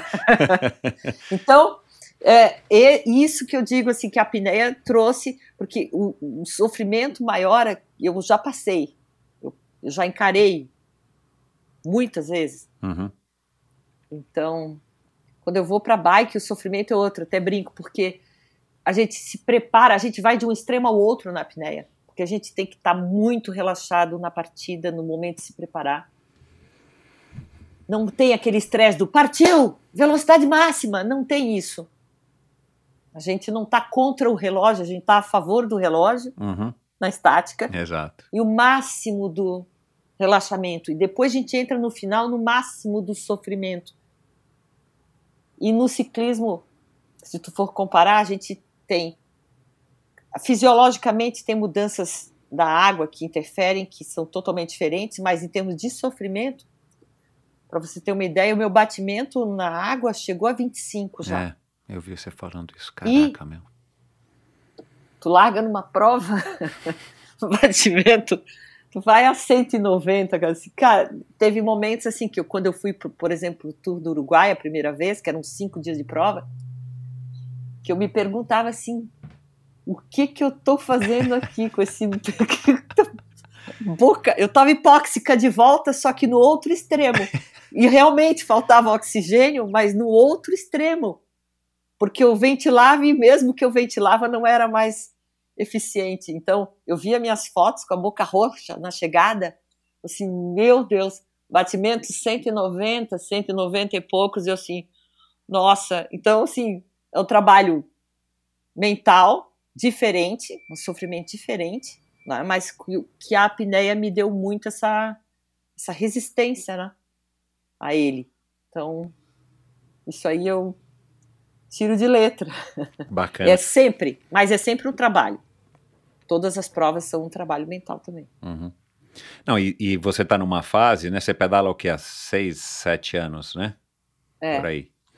Você tá Seis numa, anos. você tá numa fase que, que eu imagino que você esteja evoluindo bastante e, e, né? É o que eu gosto de dizer aqui, tipo, numa espécie de lua de mel com a modalidade, né? Então é, é uma fase muito gostosa, né? Onde você aprende muito, onde você tem muito para aprender e você consegue desempenhar. É, você falou que não tem nenhum segredo, né? Mas, puxa, de novo, né? Você já passou aí dos 50. É, o que, que você acha que é o, o a cereja do bolo para que você tenha esse, esse astral legal, para que você tenha essa energia, é, tirando a respiração e os sucrilhos que você não vai revelar com alhos, a receita. É, ou, ou, o que que você, assim, como é que você se enxerga, ou como é que o Tiago, né, avalia isso, já que ele está com você há quase uma década, né, ele está te acompanhando, acho que é a pessoa que te acompanha mais de perto, assim, o, o que que você, o que que, o, o que que você tem que que está te mantendo assim, né, nesse estado super legal e, e, e, com essa vontade mesmo, né, de, de querer se superar, de querer competir, de querer dar cara para bater e, e, desbravando uma modalidade nova, né, o, o mountain bike é, é, o que, é o que você tem mais gosto e o ciclismo ele entrou meio como um acessório ou você está agora, né, Ai, já que você é campeã Deus. brasileira, é, você está aí curtindo os dois? Tem que ter duas rodas. Ai, meu Deus, é fase. É fase, ah, tá? tá. É, eu fico assim, eu fico seis meses no começo do ano mais estrada. Uhum. E daí depois fico mais seis meses mais mountain bike. Uhum. Fica meio de acordo com tá. as provas. Então, acabo focando. As provas de estrada são mais no começo do ano até o meio do ano. Uhum. E daí depois as de mountain bike principais são mais na tá. sequência, né? Uhum. No segundo semestre. Então, me divido assim. Legal. Mas é difícil de dizer o que eu gosto. O que eu mais gosto é o contrarrelógio. Ah, que legal. Isso é é o contrarrelógio. Uhum. Eu amo. Que é, um sofri é, que é uma relação diferente com o sofrimento, né? É Porque comigo. é você com você mesma. Exatamente. Né? Por isso eu amo. Porque é comigo. Uhum. Então, é o que eu mais gosto. E o que que motiva estar tá assim? É vontade de viver, vontade é de não se conformar com. Eu não consigo simplesmente dizer, ah, não, tá tudo bem, porque eu acho que pode estar tá melhor. Qualquer situação, não é só no esporte. Uhum. É, eu não consigo ver de outra forma. Eu gosto de vivenciar o desconhecido. Acho que quando a, pessoa tem medo do, da vida, de viver, é que você morre. Você diz, não, vou ficar aqui que é seguro, mas não é seguro. E você vai morrer. Entendeu? Então, assim, enfrentar os desafios do dia a dia e querer algo mais, mesmo sem saber o que seja, aceitar esse impulso de vida. Uhum. Né? É um impulso de vida. É... Eu raramente sento no sofá de casa, não sento. eu olho para a luz do sol e digo o que que eu vou fazer agora, entendeu? Assim, é, não consigo. Mesmo mentalmente eu quero aprender, eu quero coisas novas. Uhum. Eu quero aprender, quero sair, quero curtir quero fazer, quero viver. E, e parar, é, sim, parar de pensar, de se movimentar, de querer coisas novas é deixar de viver. É Exato. É Esse impulso, né? Uhum. Esse impulso de, de, de, vontade, de vida, de para qualquer coisa. Uhum. Eu acho muito importante. E eu me, eu, eu me sinto motivado é, não só com atletas e tal. Eu, eu, eu chego aqui na sacada, eu vejo aqui a beira-mar. Uhum. Cara, eu acho super legal as pessoas mais velhas que eu estão lá caminhando. Ele levantou, tomou o seu café e foi caminhar então, na beira-mar. É. Uhum. Entende? Um motiva o outro. É. Os exemplos né, de pessoas. Não precisa ser atleta de alta performance para te dar um exemplo para o dia a dia. Às vezes a gente acorda estressado, não dá um bom dia, não sorri. Uhum. Eu tenho um gerente meu do banco, eu lembro dele até hoje porque quando ele abria a agência, é, ele olhava para mim e eu já estava assim, ó, carrancuda. E ele sempre dizia para mim, antes de eu ir para a França e aprender com os franceses também a sorrir, uhum. que eu vivia carrancuda. Ele antes de abrir a agência, aquele pelotão para entrar na agência, ele falava para mim, sorria. Esse era o meu então são exemplos que de pessoas, Menin, são exemplos de pessoas que que você leva para a vida, para a tua vida, né? É, o mais simples, sorrir. Né? E na França eu também. Eu tenho na minha nadadeira escrito eu pedi para o meu treinador escrever uma frase que eu ia embora, não sabia se ia voltar. Eu falei assim: ah, escreve aí na minha nadadeira alguma coisa importante. E ele escreveu: Gardez toujours le sourire. Uau. Guarde sempre o sorriso. Uhum. Então, é isso que a gente tem que buscar. A gente tem que buscar o sorriso, né? Essa, esse impulso e o sorriso. É isso aí. Para terminar, é, você falou agora, né, dessa, dessa é, quer dizer, eu estou questionando aí nessa tua alegria de viver, essa tua motivação. É, eu imagino que você seja a mãe mais nova, né, dos coleguinhas ali do Augusto, a hora que você vai buscá-lo na escola, né? Não nova de idade, mas com certeza nova de espírito. É, cara, eu fiquei imaginando aqui, né, a hora que eu estava pesquisando sobre você e escrevendo aqui, eu falei, puxa, cara, que legal pro Augusto, né? Eu queria que minha filha tivesse um amiguinho assim. Tipo, o que que teu pai faz? Ah, meu pai é bombeiro. Aí tua mãe, ah, minha mãe é mergulhadora e ciclista. Caramba, né, cara? Ele deve, ele deve se orgulhar muito, né, dos pais que ele tem, né? Eu imagino ele fazendo os Ele desenhos subiu. na escola, né? Ele subiu na. Ele subiu o Morro da Cruz, metade do Morro da Cruz estava me esperando domingo. e, e aí a gente sai para pedalar de mountain bike. Ele fala assim: Mãe, eu quero uma aventura radical. Deu assim, então me segue. Ele assim, não, não, mas com segurança. Cara, que legal, ele, que ele orgulho, hein, isso pra mim. Carol? Não, mãe, mas com segurança. Cara, que ele orgulho, já faz hein? a apneia na água. Ele é terrível. Ele é assim, mãe, conta o meu tempo aqui, cronometra, eu vou fazer meu recorde. Isso eu não passei pra ele. ele faz Olha, por cara, conta própria. Olha. Mas ele analisa o sofrimento dele tudo e fala assim: hoje eu fiz um pouquinho mais forte, hoje eu sofri, mãe. Olha, que legal, parabéns, que legal. Por acaso o parto dele foi dentro d'água? Não, eu tentei, mas eu fi... foi o parto natural, mas eu fiquei 25 horas em trabalho de Meu parto. Deus do céu, coitada. Dureza, meu hein? Deus, foi meu Deus. Aí eu passei pela piscina, mas era muita dor, eu não conseguia Uhum. mais. Não conseguia mais ficar na água. Uhum. Não, não deu na água e já estavam querendo me levar, assim, o anestesista e eu, eu me levar para o centro cirúrgico. Foi, foi no grito mesmo que nasceu. Entendi. Eu, eu, meu berro foi tão grande, foi tão grande que as minhas irmãs estavam esperando na sala lá de Uhum. que ficam aguardando, né? Que elas escutaram lá na sala o berro Meu lá do, do que era distante. Elas escutaram o berro. Porque eu disse para o médico: eu não quero aquele fórceps, Aham. eu não quero. E eu não, não conseguia mais nem abrir os olhos. E aí eu comecei a ver o movimento. Deu para pensar na respiração? Eu preciso respirar. Eu preciso, mas a dor era maior. Mas assim, respira- eu estava com a doula do lado do meu marido e ela o tempo inteiro me ajudando nisso. Uhum. Porque tem que ser combinado respiração, só que a dor era muito grande, Dureza, muito meu. grande. E eu lembro que eu percebi a luz que mudou da sala e ele falou fórceps. Eita. Quando ele disse fórceps, Você gritou disse, e o "Ah, Augusto não." nasceu. ah, não. Sinto, mas agora não. Ele não vai conseguir. Vai nascer antes. E aí nasceu. Sem ele intervir. Que Porque, legal. nossa, eles é o assim, é uma eles desobedecem a tudo que você pede, né? Realmente essa história do meu. parto aí é, um, É duro, meu. é uma luta. É, é uma luta. É, eu E sei. de fato você está na mão de Deus. Na mão É. de Deus na hora que no nascimento. E você vê que é um milagre. Uhum. É um milagre. É isso. Bom, é, mais duas perguntas. Quem tá pedalando melhor, você ou o Thiago? Hoje. Ah, é diferente, né? Ele é mais forte, né? Ele é. Ele tem 20 anos a menos, né?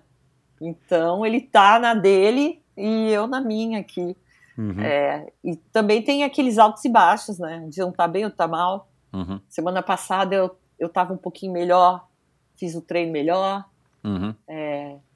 Às vezes cada um sai separado por causa dos horários e não treina Uhum. junto. Uhum. Então a gente faz provas separados. Eu Uhum. corro pelo Pedala Itapema, pela equipe. É. E aí esse ano ele decidiu que ele não ia participar porque teria que ir para elite. Ele, ele é master, então ele decidiu não participar em função disso. Uhum. Então cada um tá num nível, mas ele Ele é Master, Master A, Master... Ele é novo, ele tem 30. ele legal. tem 33, tem 50, 54. Então é, a diferença é grande. Ele tem mais motivo para estar melhor do que eu. Eu, eu puxo eu puxo bastante para ele dizendo assim, tu não pode estar igual a mim não. Tu tem que estar Isso melhor. aí, Pelo menos aí. 30%. É, e por fim, eu não vou perguntar quando é que é o seu próximo recorde, eu já entendi, tá anotado Opa. aqui, já grifei. Isso. Mas está no seu radar, já que você gosta de desafios e você mora em Florianópolis, participar de um Ironman? Ai, eu acho que tá.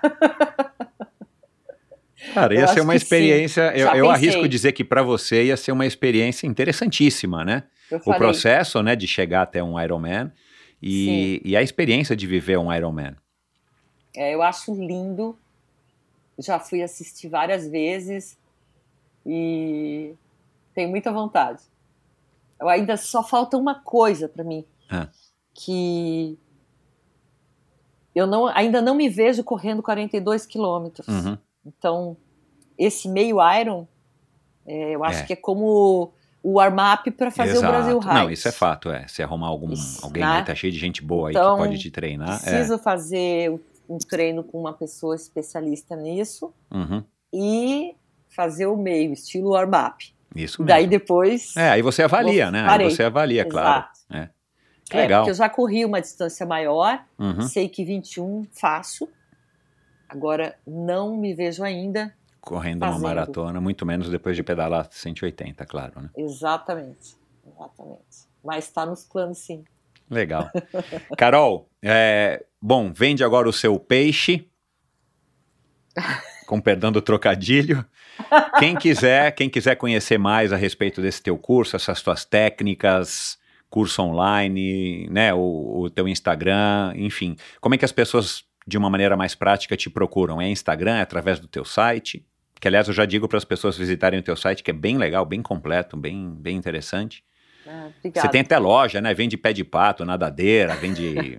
Meu, é, é uma Vende mulher tudo, do século óleos XXI. essenciais do terra, equipamentos de mergulho, treinamento à distância, Então. curso presencial e agora o curso online, que é o principal carro chefe dos produtos é o curso, esse curso online que eu fiz com carinho e com bastante atenção para atender a todo mundo, não é só atleta, Uhum, todo mundo, uhum, porque ao longo da vida a gente desaprende a respirar. Uhum. nós nos colocamos numa situação de desequilíbrio na qual o corpo se auto tenta te salvar e te ajustar, mas não quer dizer que você está bem. Então, é, o estado, o, o controle dessa respiração é necessário uma reeducação respi- de res- respiratória uhum. para você voltar a um padrão saudável. E aí você vai ter resultados no dia a dia, na saúde e no esporte. Uhum. Porque não vai adiantar, por exemplo, ah, eu quero respirar bem para pedalar. Não vai adiantar se você não respira bem no dia a dia. Claro, Até porque você não vai aplicar no momento do esporte. exato, você está mais sabe fazer. estressado, claro. Não vai saber fazer. É preciso se reeducar, automatizar, regular o sistema nervoso de novo para uma condição ideal e aí se manter ali, nesse estado saudável. Por isso eu fiz esse curso, para mostrar a importância da respiração e a conexão da respiração com todos os outros sistemas, nem pensando em performance agora, porque a próxima etapa é de fato fazer um outro pensando em performance. Uhum. Né? E então a gente tem esse é- é- esse meu produto é o principal agora. né? Legal. Então quem tiver interesse vai entrar essa- nessa semana ele vai ao ar, já era para estar. Infelizmente eu tive um problema e acabou não saindo, Uhum. mas estou concluindo hoje e vai ao ar nessa Vai dar semana. certo, exato. É. É. E aí espero que todo mundo que tenha é, foco nessa saúde e bem-estar, prevenir doenças, é muito importante para não fazer um caminho contrário, né? E, e aprender por outros lados. A gente precisa prestar bastante atenção na respiração. Legal. Então é Carol Maier é o site. Você acabou não falando. É pelo site que é mais fácil É, de olhar, Carol, pelo Instagram? é, eu acho. Hoje o Instagram tá mais, tá mais na moda e dali, no meu link, tem site, acesso claro. para tudo. É. É, E o teu Então Instagram é é Carol, Carol Maier, Meyer. oficial, é isso? isso. Meyer, Carol né? Meyer É. oficial é Carol com K. Isso é Isso. importante. É. Senão não vai me achar. É, a Carol com K, vamos lembrar da Carol com K. E Ma Maier, Meyer é M-E-Y-E-R. É, É, é, igual o. Maier do Rio de Janeiro. Legal. isso. Carol, muito obrigado. Parabéns aí por toda a sua história. Que papo gostoso. Adorei te conhecer. E boa sorte, boa sorte. Quem sabe a gente se cruza na Brasil Ride ou alguma prova de Show. mountain bike por aí. Manda um abraço pro, pro Thiago e, e um beijinho aí pro Augusto. E eu Tá sigo aqui acompanhando e torcendo a tua trajetória. Ah, o- eu não achei o teu livro para vender. A menina que queria virar peixe. É, Eu quero comprar para minha filha. Eu não tem te na mandar, loja? Onde é que a gente acha Tem. esse livro? Tem, Tem na na loja? loja, eu vou te ah, mandar. legal. Vou comprar Tá então. bom? Porque a gente não falou do livro, né? Mas é, deve ser muito interessante. Eu tenho uma filhinha de cinco e eu quero Ah, mostrar que para ela. É, eu quero O mostrar nome para ela. dela? Nina. Nina. Vou mandar um presente pra Nina, então. Ah, que bom, que gentileza. Tá bom. É, tô curioso para ver o livro, ler para ela. Eu tô tentando implantar nela o, o, o, a- a- o hábito da leitura, né? A gente tem essa, essa obrigação, né? Quando nossos filhos são pequenos e eu leio bastante para ela e já li o da Jaqueline Mourão, enfim, da, Legal. da, da, da Mika Psin, que se tornou um personagem do do Maurício de Souza e quero ler o seu para ela, né? Então, é, a menina Ah, que, que que, é, queria ser um peixe, né? Ou sonhou ser um peixe. É, É, legal. a menina que queria ser peixe. Legal. Carol, muito obrigado então mais uma vez e boa sorte aí na Obrigada, tua Michel. trajetória. Obrigada. Um abraço. E é isso, pessoal. Espero que vocês tenham curtido o papo com essa mulher incrível, a mulher que queria ser peixe, uma mulher fantástica, uma história muito interessante. Assim que eu soube, assim que eu fui sugerido pelo meu ouvinte, eu passei a, a pesquisar sobre ela e, de fato, uma mulher com uma história muito legal. É, dê um alô para ela, dizendo que vocês ouviram ela aqui no Endorfina Podcast. Eu vou deixar, como sempre, no post do episódio de hoje, vários links para essa conversa aqui, pessoal. Aqui tem vários links super interessantes para documentários, para os vídeos da própria Carol, para o site dela, para o Instagram dela, para o Facebook dela. Enfim, vários links super interessantes para esse tema que me fascina, né? É um tema aí muito legal e, e o fato aí dela ter tido esse passado tão de, de tanto sucesso na, no mergulho, na apneia, é, é mais incrível ainda, né, sabendo que ela acabou se tornando aí uma super ciclista na, aqui no Brasil. Enfim, uma história fantástica. É, vou colocar aqui de novo, né, repetindo aqui, vou colocar no post do episódio de hoje vários links. Vai lá no endorfinabr.com e acesse. A gente falou aqui né, de, de modalidades e de, e de é, assuntos, e aí eu me recordo de várias pessoas que já passaram por aqui, várias ciclistas, como a Tânia Claire, que a gente citou aqui, a Flávia de Oliveira, né, que foi a nossa brasileira, sétima colocada nas Olimpíadas de, do Rio de Janeiro. A gente falou aqui, claro, de Mário Roma, de Celso Anderson, já passaram por aqui.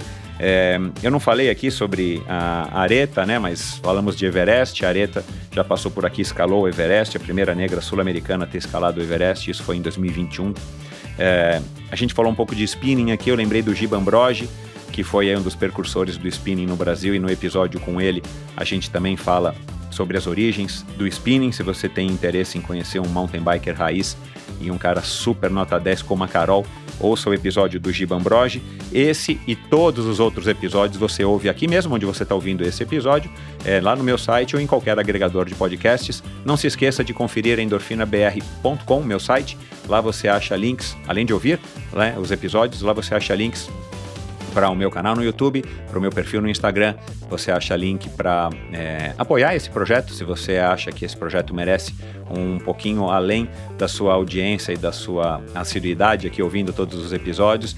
Você quer colaborar financeiramente, a sua ajuda é muito bem-vinda e uma pequena ajuda para você que pode ser para você, para mim é uma grande ajuda. Então, vai lá, dá uma olhada no meu site, clica lá no botão apoia-se e verifique como é que você pode colaborar com esse projeto. E lá também você assina a newsletter semanal. Toda sexta-feira eu envio um e-mail com assuntos que eu acho que são interessantes para serem compartilhados com vocês, que dizem, é, é, que falam, né, dos meus convidados, é, desse universo do Endorfina, onde né, eu trato aí desses assuntos que você está acostumado a ouvir aqui. Então eu compartilho com você já faz aí um ano e meio, um pouquinho mais, esse e-mail toda sexta-feira chamado Uma Dose Extra de Inspiração. Endorfina, que tem cinco anos de atividade, completar, completando agora, né, nesse mês, cinco anos de atividade. Então você encontra é, diversos convidados do naipe desses que eu já citei aqui e tantos outros. Se você quer ouvir alguém no Endorfina, é, antes de sugerir, eu recomendo dê um Google, um search, né, uma busca no seu agregador de podcasts ou lá no meu site. Quem sabe eu já gravei com ele, afinal de contas já são aí 300 e sei lá, acho que 380, eu sempre perco a conta porque tem os episódios especiais, mas são lá 380 episódios aproximadamente. E, e se você não, não ouviu ainda o seu convidado aqui no Endorfina, faça a sua sugestão e a sua sugestão sempre é muito bem-vinda. E é isso, pessoal. Muito obrigado. Não se esqueça de seguir e assinar o Endorfina no seu agregador de podcasts preferido. Se você ouve na Apple, faça o seu review, dê lá algumas estrelinhas. Isso não só me ajuda, mas ajuda principalmente a outros ouvintes estarem descobrindo o Endorfina. Então eu sou muito grato a todos vocês que têm acompanhado a trajetória do Endorfina até aqui e peço que vocês fiquem ligados, porque semana que vem vem mais um episódio fantástico com mais um convidado interessantíssimo como a Carol. Fiquem ligados e até lá. Valeu!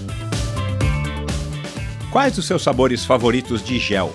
A Probiótica tem dois super lançamentos: o Carbap Gel, o gel mais vendido do Brasil, agora em dois novos sabores incríveis que vão te surpreender. Na versão Super Fórmula, o sabor chocolate, e na versão Black, que possui taurina e cafeína, o sensacional sabor caramelo salgado. Cara, é uma delícia. Muito mais energia e muito mais sabor com a qualidade probiótica. Experimente! Já disponível nas melhores lojas especializadas do Brasil ou no site probiotica.com.br. E atenção, usando o cupom ENDORFINABR, você obtém descontos exclusivos Vai lá agora, probiotica.com.br, digite o código ENDORFINABR ao final da sua compra e ganhe o seu desconto. E siga arroba Probiótica Oficial no Instagram para ficar por dentro de todas as novidades. E esse episódio também foi um oferecimento da Bovem Energia. Bovem, há uma década fornecendo energia e gerando resultados para consumidores do Mercado Livre. Quer ser livre? Fale com a Bovem, energia que inspira. Saiba mais em bovem.com.br e siga arroba bovem energia no Instagram. Esse e todos os episódios do Endorfina Podcast são editados pela produtora Pulsante. Obrigado por ouvir esse episódio do Endorfina. Acesse o endorfinabr.com, vá no post do episódio de hoje para conhecer um pouco mais sobre o meu convidado e alguns assuntos abordados em nossa conversa. Lá você ainda encontra todos os episódios do Endorfina. Siga o Endorfina BR no Instagram e confira imagens inéditas e inusitadas dos meus convidados. Participe enviando comentários e sugestões. Se você curtiu, colabore assinando o Endorfina no seu agregador de podcasts preferido e compartilhando com seus amigos.